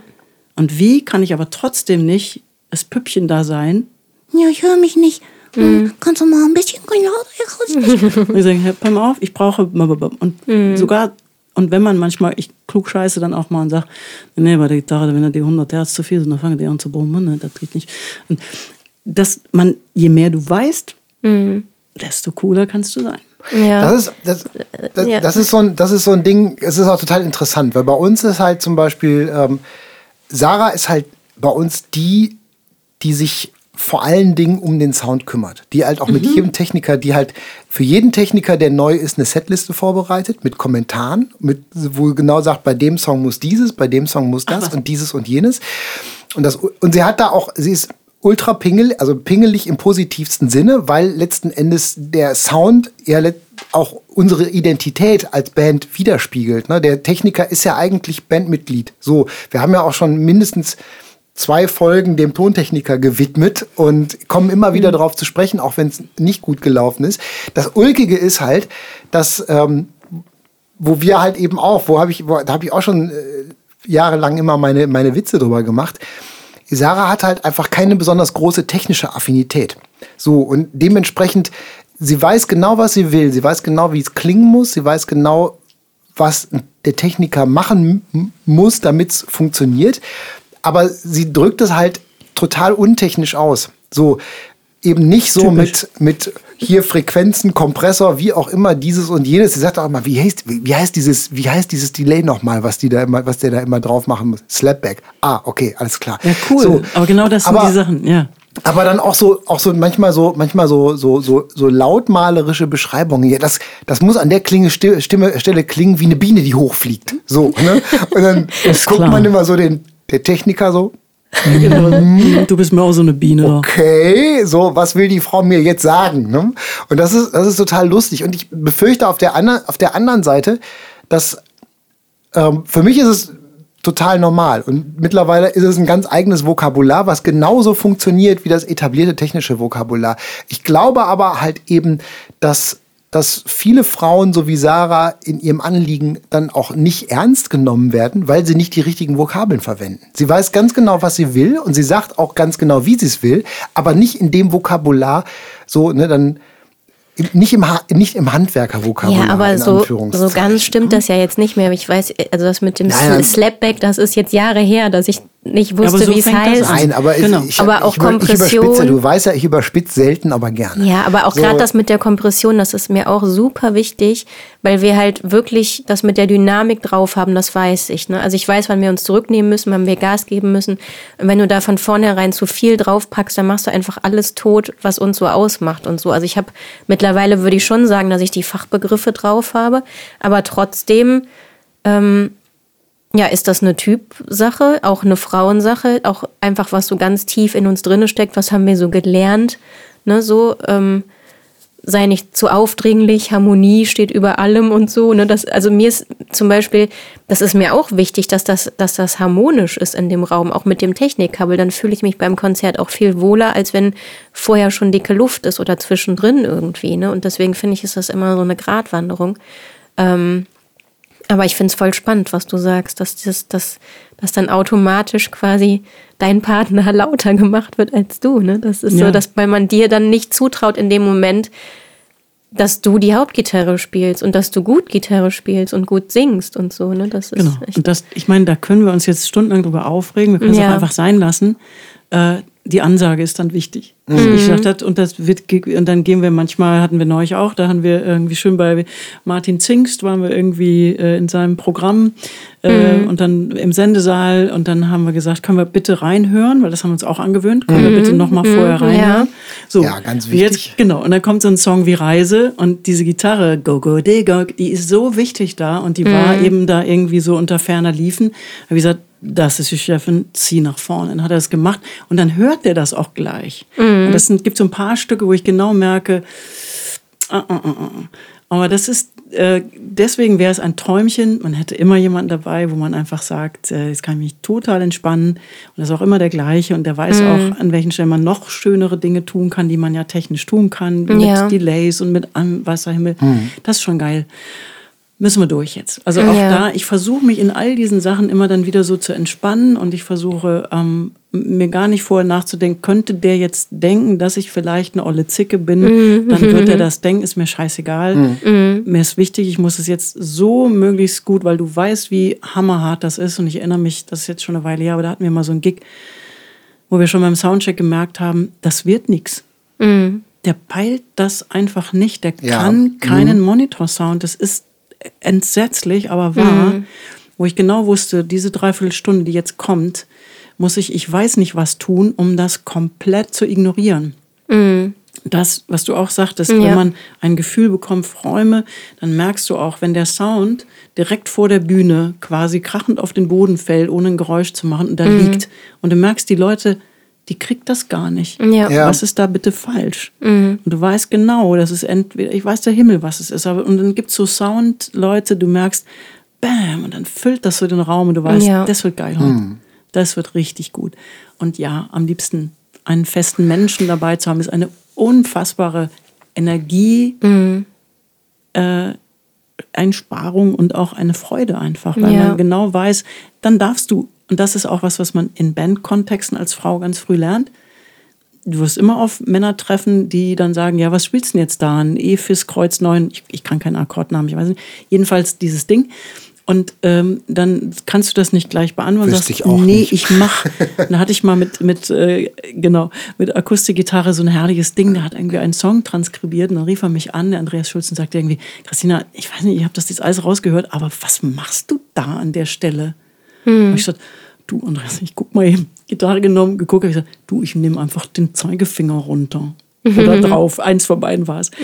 Und das ist so, ich habe mir, ich habe versucht, mir einen Gitarrenstil anzugewöhnen, wo ich recht ökonomisch spiele. Das heißt, ähm, möglichst wenig Kraft verwende für Dinge, viel offene Akkorde spiele und die Basslinien die wichtigsten äh, Anteile sind. Und dann kommst du dahin, wenn du auch in der Band bist, mit, ich werfe das jetzt einfach mal so einen Raum, weil ich habe in meinem Leben nur wenige Musikerinnen kennengelernt, die den Shit so dermaßen zusammen hatten, dass du sagst, okay, wenn du mit Susan Weinert da stehst, dann musst du, musst du nicht irgendwie das, das ist unfassbar. Oder hier Jule Malischke, das sind einfach äh, also Sphären, äh, Wahnsinn. Und dann kommt diese Dialognummer und dann merkst du, dass es ja Musiker gibt, die dann auf speziell Musikerinnen, die nicht sofort kommen, ja, pass mal auf, du spielst jetzt hier eine Fiswa und dann spielst du ja, ne? Und dann habe ich hier nach drei Takten kommt das und dann kommt ein Vorhalt und dann kommt irgendwie auf die Eins und so. Und dann kommst du hin und sagst du, ich fühle da sowas. Ich fühle, es muss da so ein bisschen schieben. Und das war für mich eine sehr geile Erfahrung, muss ich sagen. Ich habe eine Band gehabt, wo ich immer viel erklären musste, als ich so anfing. Wirklich zu denken, jetzt, das ist geil. Free ist der Song gewesen, so ein funky Teil. Und ich dachte, das ist es. Das ist dein Style. Aber wie begleiten die das? Ich wünschte, ich könnte jetzt dem Drummer und dem Bassmann sagen, pass mal auf. Ne? Konnte ich nicht dann hatte ich die unglaubliche super Chance und konnte nach England, weil ich vorher Keziah Jones gesehen hatte, wo ich total abgefahren bin. Und dieser Bassmann, mit dem hatte ich ein Gespräch. Ein paar Jahre später konnte ich nach London. Dann saß ich da mit der Band von Keziah Jones. Saß ich da mit Kevin und mit Soul und mit Ian Musington und Kevin Armstrong, genau, an der Gitarre. Winziges Studio in, auf der Portobello Road, so ein ganz, so ein kleiner Raum wie bei euch fast hier. Und dann habe ich diesen Song angefangen und habe die ersten Dinger gespielt und ich sah nur, wie die so nickten. Ich habe gar nichts erzählt vorher. Und dann sagte Kevin nur so, it's great, just play it much slower. Und ich so, "O- okay. Und dann haben wir dann, dann stieg der Drama ein. Und ich dachte, was ist denn jetzt los? Du hast nichts erklärt. Du hast nichts beschrieben. Kevin sagte, you know that second chord, if you do, mm, mm, mm, hat er mir noch so einen offenen Akkord kurz gezeigt. Ja. Und bam. Und dann dachte ich, das ist es, was ich will. Ich will nicht reden über Musik. Ich möchte es so fühlen können, aber du brauchst, und es ist gar kein Vorwurf, aber du brauchst Leute, die diese Chemie komplett mit dir Ja. Teilen. Und wo du ohne viele Worte eigentlich merkst, der Drummer, der weiß, wie der Song grooven muss. Der Ja. fühlt, was da. Deswegen musst du mit deiner Gitarre natürlich so stark sein, dass, dass das jemand fühlt und dich nicht sofort verunsichern lassen, was manchmal nicht so leicht ist. Ne? Ja. Und dann merkst du auf einmal so, weil das war, es war wirklich, das war gigantisch. Aber das ist halt ja eben auch, das ist zum einen natürlich auch einfach ein, eine Erfahrung und einfach Ja. Ähm, ich sag mal, eine, ein Können, was diese Leute haben. Und auf der anderen Seite glaube ich auch einfach, dass es unheimlich viel mit Respekt zu tun hat vor dem Menschen, dem man sich da gerade unterordnet. Weil du bist ja als Musiker, wenn du für jemanden spielst, ordnest du dich unter. Und wir haben eine ganz ähnliche Erfahrung, haben wir damals in Nashville gemacht als wir unsere zweite Platte eingespielt haben, auch mit einer Liveband im Studio drei Tage lang. Und wir hatten einen Tag vorher, haben wir mit denen geprobt. Wir hatten die vorher noch nie gesehen. Wir haben einen Tag und wir hatten, wir hatten so einen Schiss, weil wir einfach überhaupt Ja, nicht wussten, voll. wer sind die Leute. Ich meine, dass, er, dass da wirklich absolute Hochkaräter dabei waren. Der Drummer von Toto und solche Sachen irgendwie, ne? Konnten wir vorher nicht ahnen. So, weil wir die, wir kannten Gut die so. so ne? Sonst wäre der gar nicht gefahren. Aber es war, aber, aber es war, es war großartig, weil Ja. die, die sagten halt immer, weil die einfach auch, die sind mit so einem, ich meine, wir sind einfach so eine kleine Popelsband aus Köln, die versucht irgendwie sich soundmäßig an dem zu orientieren, was die jeden Tag seit Jahrzehnten da machen.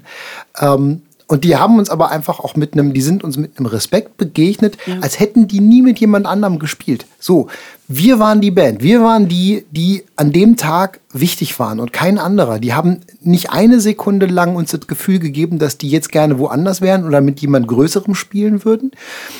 Und die haben immer gesagt, Sagt uns, was wir tun sollen. Wir machen das, was ihr wollt und was ihr braucht. Und wenn ihr in dem Moment wollt, dass wir gar nichts spielen, spielen wir gar nichts. So, ne?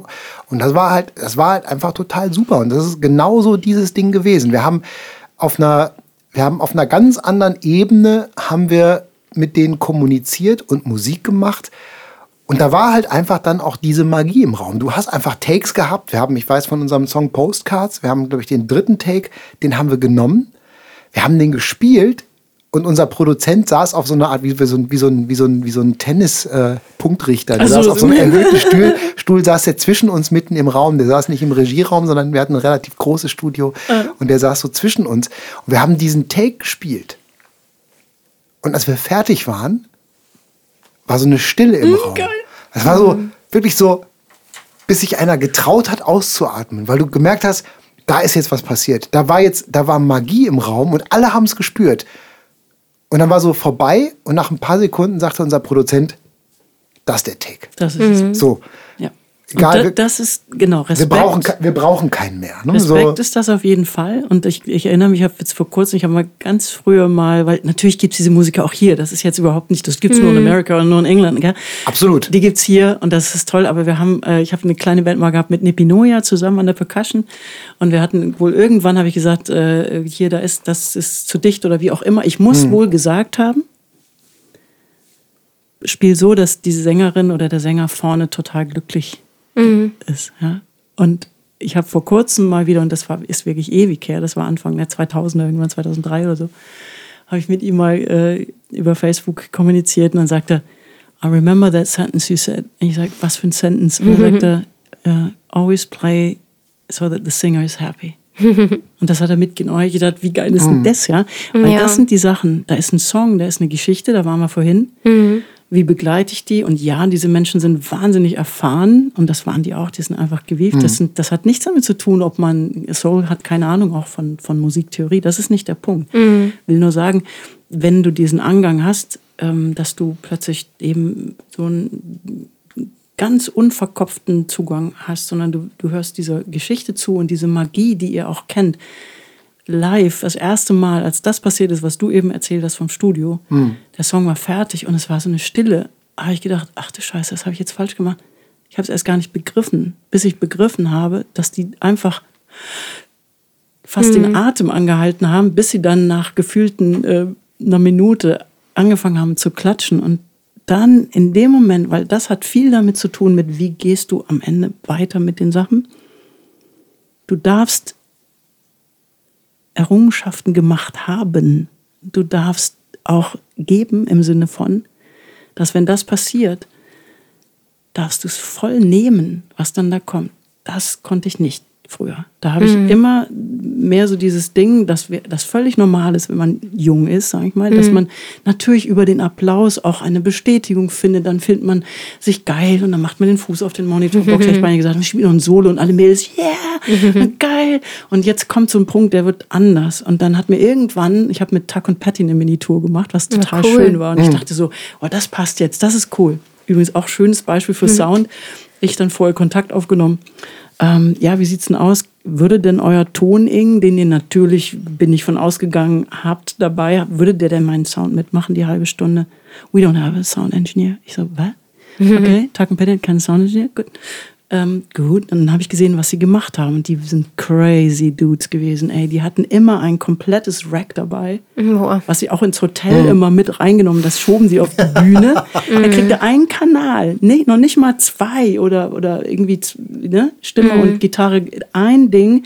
Und dann hat Tuck gespielt und Patty ist vorne hingegangen und gesagt, so und so viel Herz da weg, dann ne? hat das eingenordet mhm. und umgekehrt genauso. Mhm. Und äh, Tag war auch der, der mir erklärt hat, wie ich mein Paddleboard äh, Chaos ordnen kann, wie ich das mhm. baue. Das ist total süß. Und dann kam irgendwann eine Mail und sagte jemand, das war unglaublich schön, Christina, das war richtig toll, aber du hast echt ein Problem. Ich so, Hä, was kommt denn jetzt? Du kannst den Applaus nicht nehmen. Mhm. ich gesagt, wieso kann ich das eigentlich nicht? Dann hat er die DIN A4-Seite vollgeschrieben mit Klapp, Klapp, Klapp. Beim nächsten Konzert habe ich mich daran erinnert und habe gedacht, was ist genau das, wenn du was spielst? Mhm. Wow, Baby, habe ich gedacht, diesem, heute machst du es, heute machst du es. Nach dem Stück lässt du voll rein, was da kommt. Mhm. Ich wäre beinahe komplett in Tränen ausgebaut. Ich habe versucht, die Arme hochzumachen mhm. und das zu nehmen, ich hatte gerade was gegeben, ich hatte was rausgeschickt, das voll zu nehmen und ich dachte, komm, das nimmst du jetzt vor, komm, mach die Arme. Wow, ich habe sie nicht hochgekriegt und mir sind so die Tränen in die Augen mm, geschossen. Ich habe gedacht, das kann ich nicht. Mm. Ich muss das lernen. Mm. Und dann habe ich jedes Mal, wenn ich wieder dran gedacht habe, gesagt, noch ein Stückchen mehr, weil, wie soll ich das sagen, jeder von uns ist auch zu mehr oder minder großen Teilen eine sehr verletzte Seele. Es gibt mhm. so viele Dinge, die sich da zeigen als Musiker oder Musikerin auf der Bühne, mhm. mit denen du in Konfrontation plötzlich kommst. Mit dem, wer bin ich? Fühle ich mich wohl mit mir? Bin ich, mhm. bin ich hier zu Hause? Kann ich, kann ich nehmen, wenn mir was Gutes entgegenkommt? Oder bin ich noch dicht? Ähm, komme ich mit den Narben da klar? Sind das noch Wunden? Was ist denn hier los? Und das ist unfassbar für mich. Musik ist scheißegal, hätte ich beinahe gesagt. Mhm. Es ist die Trägermasse ist das. Dass, dass diese Musik die Bewegung gemacht hat, die die Sachen, die bei mir sich entwickelt haben, halt immer begleitet und bewegt haben und transformiert haben. Auch unglaublich. Ich könnte, ich weiß nicht. Ich habe eine alte Schlagzeile gefunden beim Aufräumen meiner Schredder. du weißt schon. Da stand die Lust am Leid. Das war die Überschrift für die Konzertkritik. Mhm. Und ich dachte erst, wow, Alter, was ist denn das? Ja, ich habe es echt reingepackt früher. Ich habe echt harte Texte gehabt. Also Texte hart im Sinne von, mhm. eigentlich weiß ich nicht, kann man über Missbrauch schreiben? Ja, also ich würde den mhm. Song auf Deutsch niemals so nennen, wie er heißt. Er heißt mhm. Bam, er heißt Abuse. Bam, raus mhm. damit. ich dachte, das kannst du nicht machen, lass das. Und ich wusste, ich muss machen. Mhm. Und ich wusste auch, dass ich Zeiten hatte, wo ich in diesem Leid, was dann plötzlich Platz hatte und gesehen werden konnte. Und deswegen hat mich die Zeile auch nicht jetzt geschockt, sondern ich wusste, dass das da so war. Mhm. Ähm, ich habe dem da Raum gegeben und klar war ich da mitunter auch drüber. Natürlich, ich sage auch den Leuten gerne im Songwriting-Workshop immer, macht euch nicht nackig, weil das müsst ihr nicht. Aber findet eine Poesie, findest, wie du ein Thema ansprichst. Dann kann es sein, dass da jemand sitzt, der plötzlich einfach nur denkt, wie cool, sie steht und singt darüber. Mhm. Es ist nicht, es ist ein poetischer Text, aber sie singt darüber, es ist da. Mhm. Du machst mit dem Song etwas plötzlich existent, es ist da. Mhm. Du hast es ausgesprochen und ja, es gibt viele, wo sich das findet. Das ist ganz schön. Also ich, ich habe mir ja gestern, wie gesagt, so ein paar Interviews von dir angeguckt und da war auch eins, ich habe den Namen vergessen, aber den muss ich ja jetzt auch nicht sagen, von einem Mann, der dich interviewt hat und er hat dann gesagt, er mag keine Jammerlappenmusik. Und das hat mich irgendwie total sauer gemacht. Irgendwie fand ich das so, weiß ich nicht, ich fand das ja, hat mich einfach gestört, auch dir gegenüber, weil ich gar nicht genau wusste, will er dir jetzt einen reinwürgen oder meint er das so generell? Und ich finde, auch Jammerlappenmusik hat ihre Berechtigung und auch Jammerlappenmusik findet immer jemanden, der genau dieses Lied gerade braucht. Und ich, ich finde das vollkommen in Ordnung, wenn es so Zeiten gibt im Leben oder mal einen Song auf dem Album, wo man sich sehr nackig und sehr verletzlich macht, weil es irgendwo da draußen einen Menschen gibt, für den genau dieses Lied da sein muss, irgendwie um irgendwas zu verarbeiten und so. Und ähm, aber was ich sonst noch sagen wollte, dieses ähm, annehmen können, da haben wir beide auch wirklich ein Riesenproblem mit. Und ich weiß noch gar nicht so genau, wo das herkommt, aber vielleicht auch, weil ich immer so denke, wenn wir ein Konzert spielen, ich möchte, dass jeder glücklich nach Hause geht und die haben ja Geld bezahlt, die haben sich auf den Weg gemacht, die sind vielleicht ganz viele Kilometer gefahren, haben ein Hotelzimmer sogar noch bezahlt und ich bin dann, also mir geht's ganz schlecht, wenn ich merke, irgendwer war nicht zufrieden. Und wenn es zum Beispiel nur am Sound lag, weil die in der ersten Reihe saßen und nur Gitarrenverstärker gehört haben und sonst nichts oder so oder wenig. Und ich fühle mich dann immer so verantwortlich und denke gar nicht, wie kann ich das für mich da oben schön machen, sondern ich denke mir immer, wie kann ich das für die Leute da draußen schön machen. Und wir hatten jetzt so ein Ding, da haben wir eine Dreier- oder Viererrutsche Konzerte gespielt und wollten unseren Lieblingstonmann mitnehmen, der wirklich unglaublich nett ist, mit dem man so mhm. gerne Zeit verbringt und der so einen schönen Ton macht und der wirklich mit, schlimm, mit, uns, mhm. mit uns fahren möchte, weil der uns mag. Ja, cool. Also weil der mit uns Zeit verbringen will. Und ich habe die ganze Zeit gedacht, boah, der Arme, weil wir können ja auch nie viel bezahlen. Das waren so Horrorstrecken mit 700 plus Kilometern ja, ah. und so. Mhm. Und dann mussten wir irgendwann auch noch so ein paar Hotelzimmer selber zahlen. Die wurden nicht vom Veranstalter übernommen. Dann haben wir das so durchgerechnet. Am Ende wäre für uns im Grunde nichts übrig geblieben. Und das haben wir dem gesagt. Und der wollte trotzdem mit. Und wir beide, wir waren so blöd. Da habe ich auch wirklich gelernt, ähm, wir haben das nicht angenommen. Weil ich, dachte, weil ich dachte, ich kann das doch nicht annehmen, dass der vier Tage uns schenkt, auch richtig lange Tage mit uns stundenlang in der brütenden Hitze im Auto sitzt und kein Geld dafür bekommt und dann uns hilft, die Bühne ein- und auszupacken und all sowas. Und wir haben das dann nicht angenommen. Ich habe ich kann das nicht übers Herz bringen, ich kann dich nicht mitnehmen. Und am Ende, glaube ich, haben wir ihn verletzt, weil er uns das gerne schenken wollte. Und da habe ich wirklich gemerkt, mm. wir müssen das einfach lernen, Voll. auch mal was anzunehmen, ohne dass wir dafür was geben, weil das, das hat man auch mal verdient. So, das ist, und ich meine. Das, ist ein sehr schönes Beispiel für genau dieses Ding. Dass äh, der würde das nie, nie, nie, nie gesagt haben, wenn er das nicht wirklich so gemeint ja. hat. So doof ist ja echt keiner. Nee. Der wollte diese Zeit mit euch. Und das ist halt äh, dieses Gefühl, auch alle glücklich machen zu wollen. Ich habe mhm. gemerkt, das ist toll, auch mal zwischendrin vermeintlich egoistisch zu sein, weil wir haben auch so eine komische Spiri-Welt, in dem halt immer sagen, ja, wenn du so ein Ego bist, bist du echt so ein Arsch. Nein, ein gesunder Egoismus ist das Wichtigste überhaupt, weil mhm. sonst wirst du die ganze Zeit immer nur rumrennen und denken, kann ich es allen recht machen? Ist alles in Ordnung? Habe ich auch alle versorgt? Mhm. Wenn du beobachtest, ob du da einfach siehst, ich will, ich will hier diesen Raum, das war für mich eine total geile Erfahrung, einfach mal so mhm. zu sagen, ich will hier diesen Raum. Ja, es ist möglich dass mhm. da jetzt fünf Leute rausgehen und sagen, der Sound war kacke, weil sie das so empfunden haben. Kann ich nicht ändern jetzt. Mhm. Oder die irgendwas, denen irgendwas nicht gepasst hat. Und ich habe gemerkt, wie sich alles verändert, wenn du diese Position mal verlässt und sagst, mhm.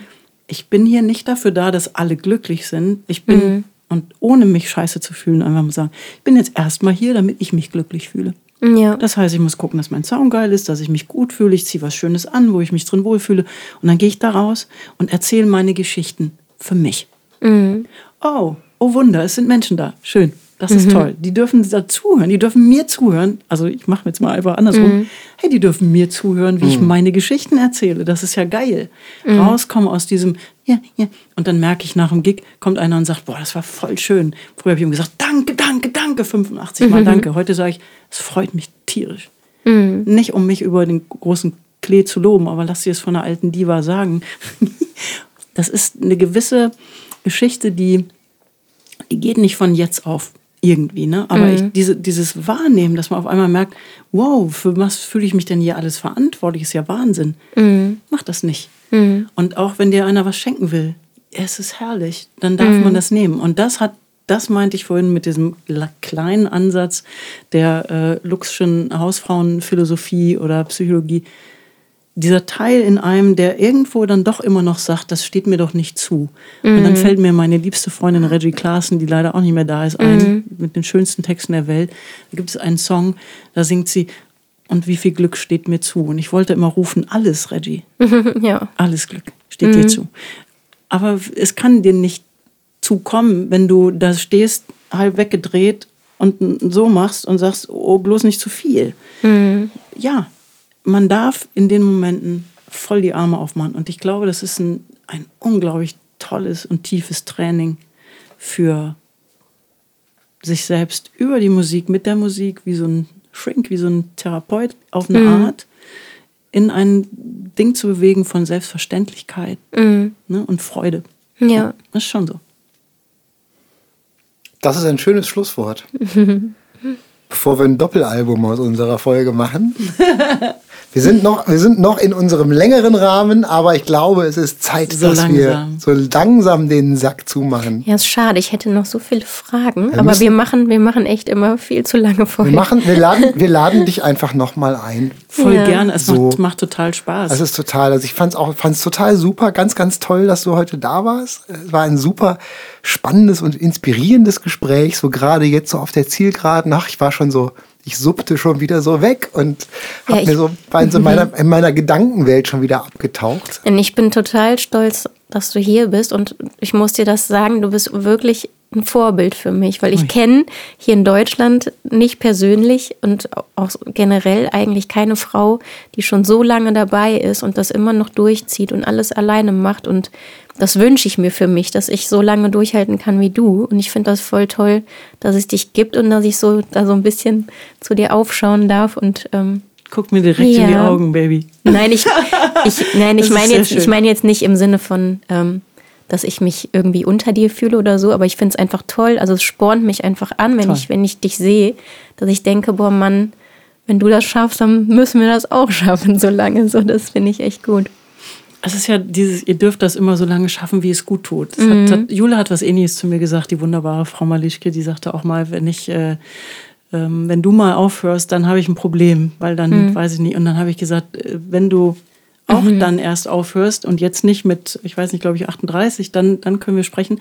Mhm. Aber das ist ja das Ding. Es gibt Momente im Musikerdasein, wo man einfach merkt, jetzt ist bei mir die Luft raus. Und ich finde, ich finde es, ich fände es traurig, wenn man, weil man das Gefühl hat, man würde jetzt sich selbst verraten, man würde das dann nicht weitermachen.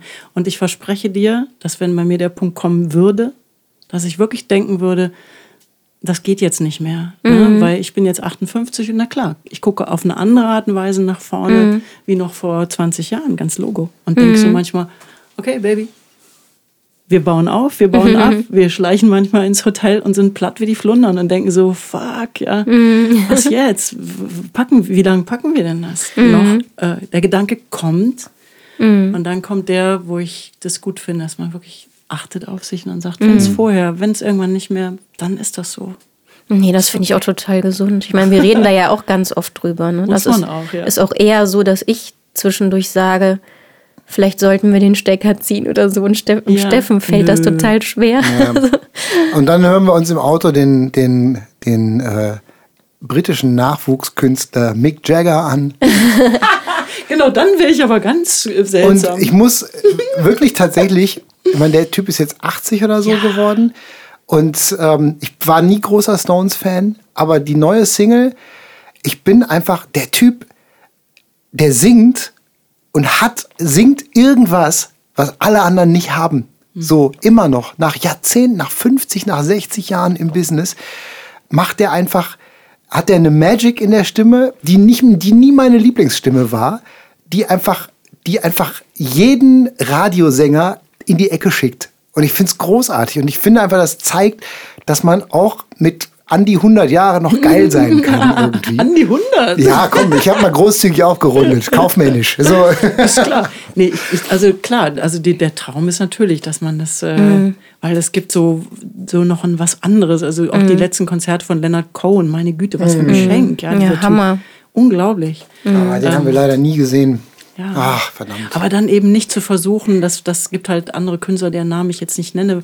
Äh, ich, es ist auch, ich reiße es nur ganz kurz ab, aber ihr, ihr Jungs habt es ein bisschen einfach mit diesem Älterwerden, weil ihr werdet nicht so brutal besehen. Und für Frauen ist es leider, und ich bin auch nicht gefeit davor, ähm, dass man natürlich anders angeschaut wird. Und es ist immer noch so ein bisschen mehr ums Äußerliche geht. Ja. Ne? Ja. Und dann denkst du dir so, wie kriege ich das jetzt hin? Und welche Vorbilder habe ich? Und dann gucke ich mir Joni Mitchell an und denke, yeah, baby.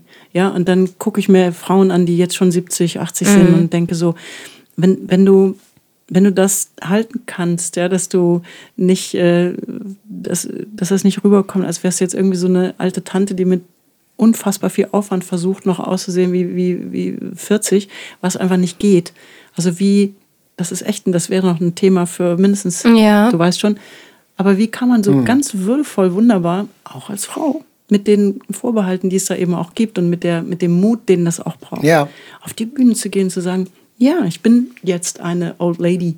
zum Beispiel. Wie fühlt sich das an? Ich finde, ich finde, ich finde in Würde alternde Frauen finde ich großartig. Ich bin ja jetzt letztens noch eine Serie geguckt mit Sigourney Weaver in der Hauptrolle, die ja auch mittlerweile schon ein paar Tage älter ist als damals bei Alien in den 80ern, von der ich auch finde, dass die großartig, also ist halt einfach, die hat eine ganz tolle Ausstrahlung im Alter.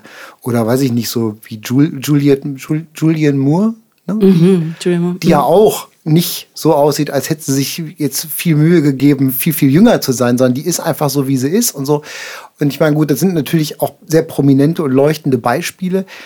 Und ich gebe dir auch recht, wir Männer haben es einfacher. Ich glaube, wir haben es deswegen einfacher, weil wir es nicht hinkriegen, vorher schon äh, uns schöner zu machen. Weil du hast ja anfangs hast du ja gesagt, so manchmal guckt man in den Spiegel, so wer ist das? Kenne ich nicht, ich schmink dich, ich schmink dich trotzdem mir geht's auch so. Ich meine, ich fühle mich auch oft so, ich gucke mir auch im Spiegel und denke mir, Alter, so.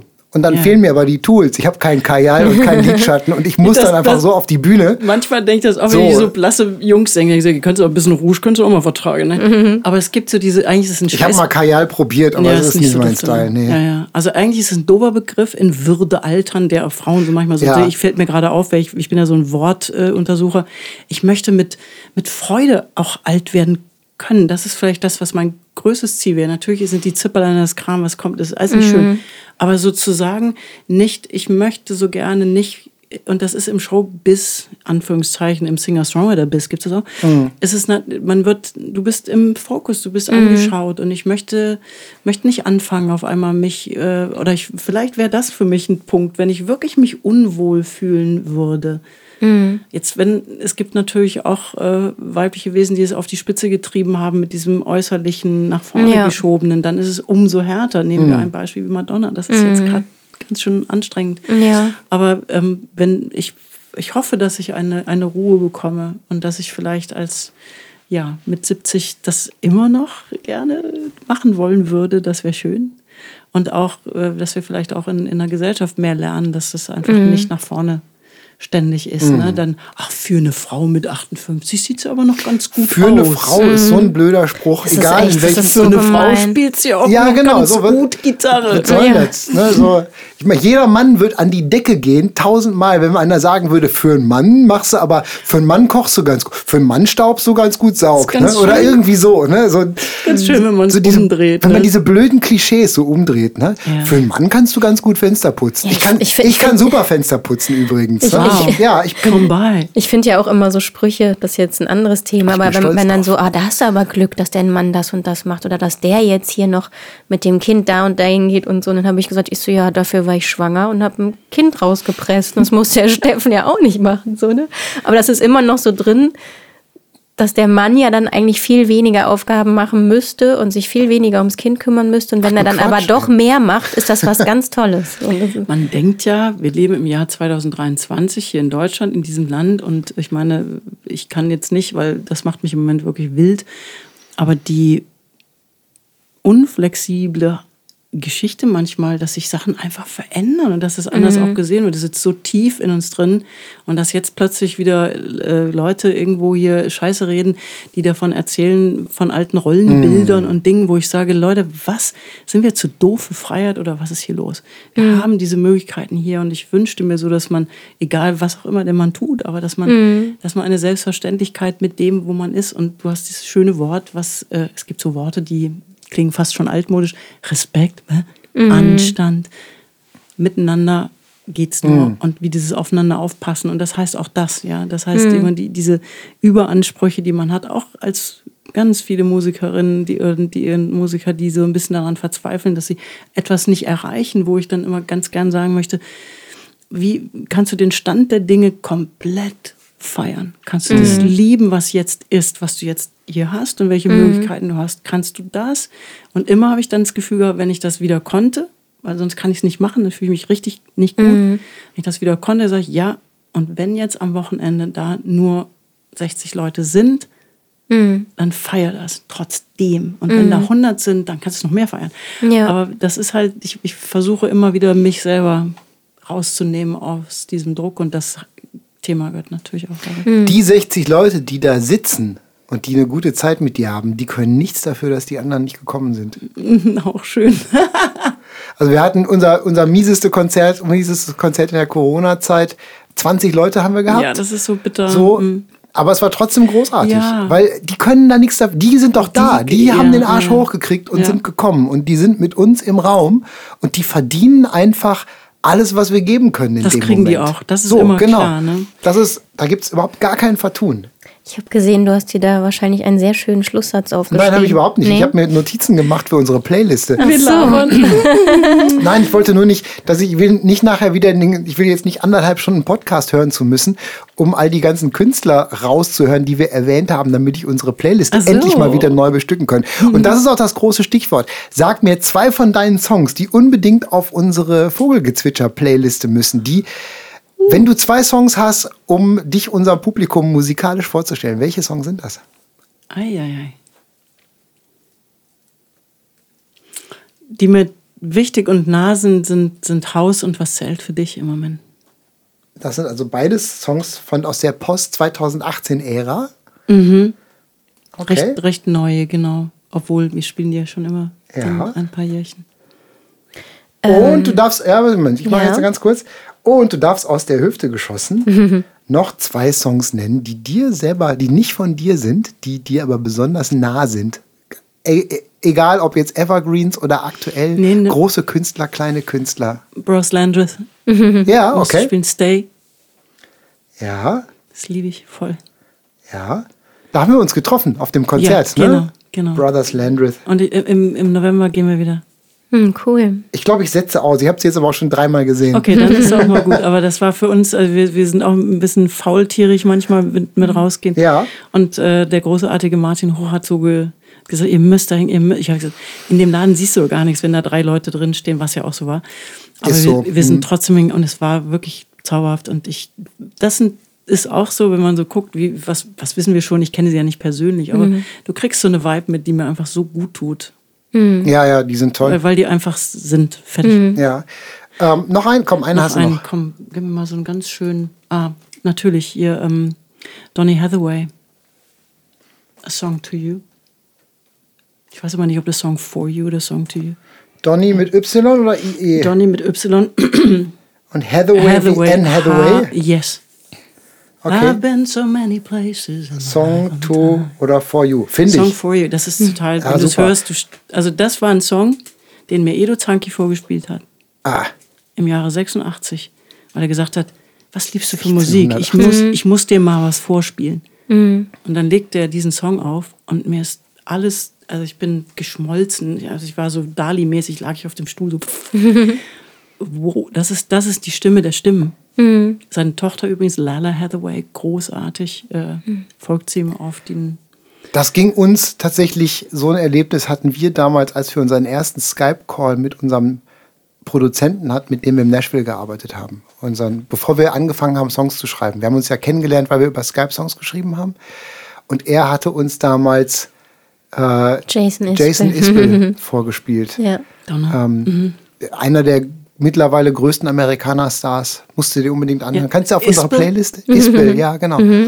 Ähm, und er hat einen Song, der Opener von seinem 2013er Album Southeastern heißt Cover Me Up. Ein unfassbar großartiger Song. Und wir haben wirklich in andächtiger Stille haben wir, ich habe noch nie so andächtig vom Computer gesessen. ist der Wahnsinn. Weil er hat es bei sich zu Hause gespielt und über Skype haben wir es gehört und wirklich, es ist so Bäche, ne? Wasserfälle. So, es ist halt einfach so das bam. Ding, das Ding, also dieses Gefühl, was man ja kennt, wenn, wenn, ein so ein, wenn einem so ein Song Ja. begegnet und du denkst, das kann das, wie geil ist denn das? Und Ja. wenn nur ansatzweise manchmal mir Menschen Dinge schreiben, wo ich denke, es ist so ein bisschen bei denen so gewesen, wie irre ist denn das? Ja. Das ist das, das ne, dass du wirklich merkst, also ich habe ja, das, das Geschickte ist ja, du kannst alles von anderen Leuten machen lassen, du kannst es auch selber machen. Wenn du es selber machst, wer schreibt die Adressen auf die Umschläge und so weiter? Mach ich. Wer nimmt die Bestellung entgegen? Mach ich. Und dann hast du eben diese immer gleichen Namen seit, seit manchmal 10, 20 Jahren. 20 habe ich, habe welche, die sind wirklich ururalt. Und denke immer nur, die kriegen alle so treue Seelenabzeichen und ähm, schreibt die da drauf und da kommen dann manchmal so Geschichten und dann denke ich, wovon wir es vorhin hatten, wenn eine Musik in einer bestimmten Zeit eines Lebens sehr präsent war mhm. oder die jemand sagt, diese, diese Platte, die hat mhm. mich wirklich durch etwas hindurch mitbewegt. Und dann ist das, was, was ich mir so wünsche, was wir mehr hätten, dass Musiken Teil wirklich, das ist so ein Kitchen-Ausdruck, ne? Soundtrack meines Lebens. Mhm. Aber das ist so Teil von einer Zeit, in der ganz intensive Sachen passiert sind mhm. oder die dich mitgenommen haben oder auch wie Glenn Hansard mal so schön gesagt hat, dann ist Musik Glenn Hansard übrigens. Ja, ja, Glenn genau. Hansard. Ja. Jedenfalls, äh, du Die weißt, neuen Sachen sind richtig gut. Ja, ich muss unbedingt mal neu updaten. Und dann sagt er, du musst einen Song haben, der kann ein Tisch sein, ein Stuhl, ein Bett. Du mm. nimmst ihn dir, wie du ihn brauchst. Aber wenn du das denn getan hast, dann ist in dem Moment, wo du denkst, oi, was für ein Moment, jetzt, jetzt muss ich diesen Song hören. Und mm. ist, ist das dann euer Song? Ist das mein Song? Das finde ich toll. Und ja. wenn dann jemand sowas schreibt, dann denke ich, okay, jetzt möchte ich bitte eine Landkarte sehen und dann gehen immer so kleine Lämpchen an. Mhm. Wo, weil so wenige sind es ja nun auch nicht. Mhm. Ne? Das schon ein paar tausend Leute, die unsere Sachen so kennen. Mhm. Und da möchte ich dieses, da möchte ich so, so, so ein Sternenmärchen sehen und möchte mal so mhm. gucken, wo hört das jetzt gerade jetzt jemand. Und ja, hoffe einfach innigst, dass das bleibt. Noch mal ganz kurz, auf Facebook findet man dich unter Christina Lux, ne? also L-U-X mhm. geschrieben. Instagram auch oder hast du ja. da einen anderen Künstler? Nee, da heißt auch Christian Lux Official. Ja, ja, wir haben ja auch Mrs. Green Official bei ja, Instagram. Ähm, deine Homepage, kannst du die noch kurz sagen? Einfach www.christinalux.de und okay. das neue Album ist natürlich da auch schon vorzulauschen. Das ist nämlich das Live-Album, was wir gemacht haben. Wie heißt das? Das heißt Live Deluxe. Okay. Das zusammen mit Oliver habe ich das gemacht. Wäre das für dich okay oder würde dein Herz ähm, weinen, wenn wir das verlosen? Wenn uns nee. jemand schreibt und wir verlosen das? Nee, das ist sogar signiert von uns beiden. Und ja, das ist doch toll. Das ist eine supi Signatur. Ja, dann machen ja. wir das. Also schreibt uns, liebe Leute die, da draußen. Die fröhlichste Unterschrift, die ich seit langem gesehen habe. Oliver ist äh, ganz ein, großartig. Mal, der Wenn leuchtet da. ihr Christina und Oliver hören möchtet, live deluxe, dann schreibt uns eine E-Mail ähm, oder bei Facebook oder bei Instagram und dann schicken wir euch das nach Hause. Klar, und findet mhm. ihr natürlich auch die Konzerttermine da mhm. auf dieser Seite. Wie du vorhin, ich danke dir, weil auch die Webseite ist von mir selbst gebaut mhm. und äh, maintained, wie sagt man, mhm. äh, instand gehalten. Ja.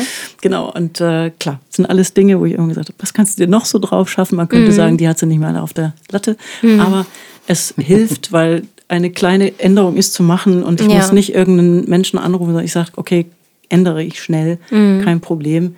Äh, hat äh, es, es ist, wenn man den Weg dann so einschlägt, kann man es so machen. Und äh, es ist nicht unbedingt nur so, dass es eben so eine Schwere ist, durch jetzt muss ich noch das, muss ich noch das. Es gibt ja auch viele Sachen, die sind unheimlich schnell passiert einfach. Mhm. Ganz, ne? mhm. ne? ich, ich sitze da nicht plötzlich und denke, wieso haben die nichts gebucht? Wieso ist der Termin nicht geändert? Mhm. habe ich schon gemacht. Ja, unsere erste Homepage, die habe ich auch gebastelt, die habe ich geliebt. Die war ganz einfach, aber die konnte ich auch pflegen. Und dann hatten wir ja den Deal mit der großen Plattenfirma und die wollten dann alles neu machen. Und das war dann so eine ganz wilde, ganz Tolles bunte Beispiel. Homepage, die dann auch nicht mehr uns gehörte, die wir auch nicht mehr pflegen konnten oder durften. Und dann haben wir irgendwann nochmal, ne, als wir dann nicht mehr waren, brauchten wir ja die Rechte zurück. Und Achso, dann war die Domain weg. Dann war das irgendwie, das war total kompliziert und dann mussten wir was Neues basteln. Und seitdem komme ich mit dieser doofen Homepage, ich komme einfach nicht mehr klar. Und wir brauchen seit Jahren eine neue. Und ich will das auch unbedingt wieder selber pflegen können, weil das macht mich wahnsinnig, wirklich. Also es ist echt. Ja, das sind so die Dinge, ne? wo du sagst, ja, mhm. das, das, ich finde manchmal selber, wie neulich beim Updaten wieder so, ups, ein kleiner Rechtschreibfehler, huiuiui. Mhm. Entschuldigung, da muss ich nochmal aufpassen und gucken. Und es ist toll, wenn man jemanden hat, der vielleicht mal ein bisschen mhm. gucken kann. Und mhm. Äh, ich versuche sie technisch so einfach wie möglich zu gestalten und dennoch informativ. Aber das sind, äh, genau wenn man muss, man muss schon ein bisschen bekloppt sein. Mädels, wir müssen Feierabend machen. Ja. Wir, haben, wir, haben, mit, wir haben mit wehenden Fahnen haben wir die längste Folge unserer Geschichte aufgenommen. Das ist nicht schlimm. Wir können das ja in drei Teilen Das ist egal. Das ist total egal. Wir machen jetzt einfach zwei Wochen Urlaub. So. Nein, natürlich nicht. Es wird diejenigen freuen, die immer sagen, wir wollen immer längere Folgen haben. Und die an, ja, es gibt tatsächlich, wir haben einige, viele treue Hörer, die sagen, je länger, desto besser. Wir Und die dürfen anderen halt, kommen nicht Wir hinterher. dürfen nur nicht langweilig werden. Und die anderen müssen es halt dann einfach, müssen sich einfach mal eine Woche frei nehmen und mal hinterher hören. Ich finde, wir haben das recht ähm, unterhaltsam gestaltet. Total. Ja, finde ich auch. Und ich finde es ja auch so, es ist so, ein, es, ist so ein, es ist so ein Ende, so wie ich mich bei Partys verabschiede, was die Sarah ja an mir total hasst irgendwie. Ne? Ich lege ja erstmal dann richtig los mit Connecten, wenn wir eigentlich gerade in der Verabschiedensphase Also der sind. schnelle ne? Abgang ist das jedenfalls nicht. Den, Pol den polnischen haben wir selten gemacht, so, ne? Sondern Sarah sch- kratzt dann schon immer am Türrahmen, so wir gehen jetzt, ne? Und weil ich dann so im Verabschieden dann noch und das noch und dieses und Das machen wir jetzt so, nicht. Wir ne? sagen jetzt einfach Tschüss. Und ich sage wir sind, danke wir, sind euch. da, wir sind dabei schon wieder. Ne? Wir kriegen jetzt die Kurve. Jetzt haben wir Jetzt die haben Kurve. Ich habe alles aufgeschrieben, was auf die Playliste muss. Ich freue mich total. Vielen, vielen Dank euch. Danke Ja, dir. danke dir. Und ich sag einfach mal, bis bald. So gern. Ne? Tschüssikowski. Tschüssikowski.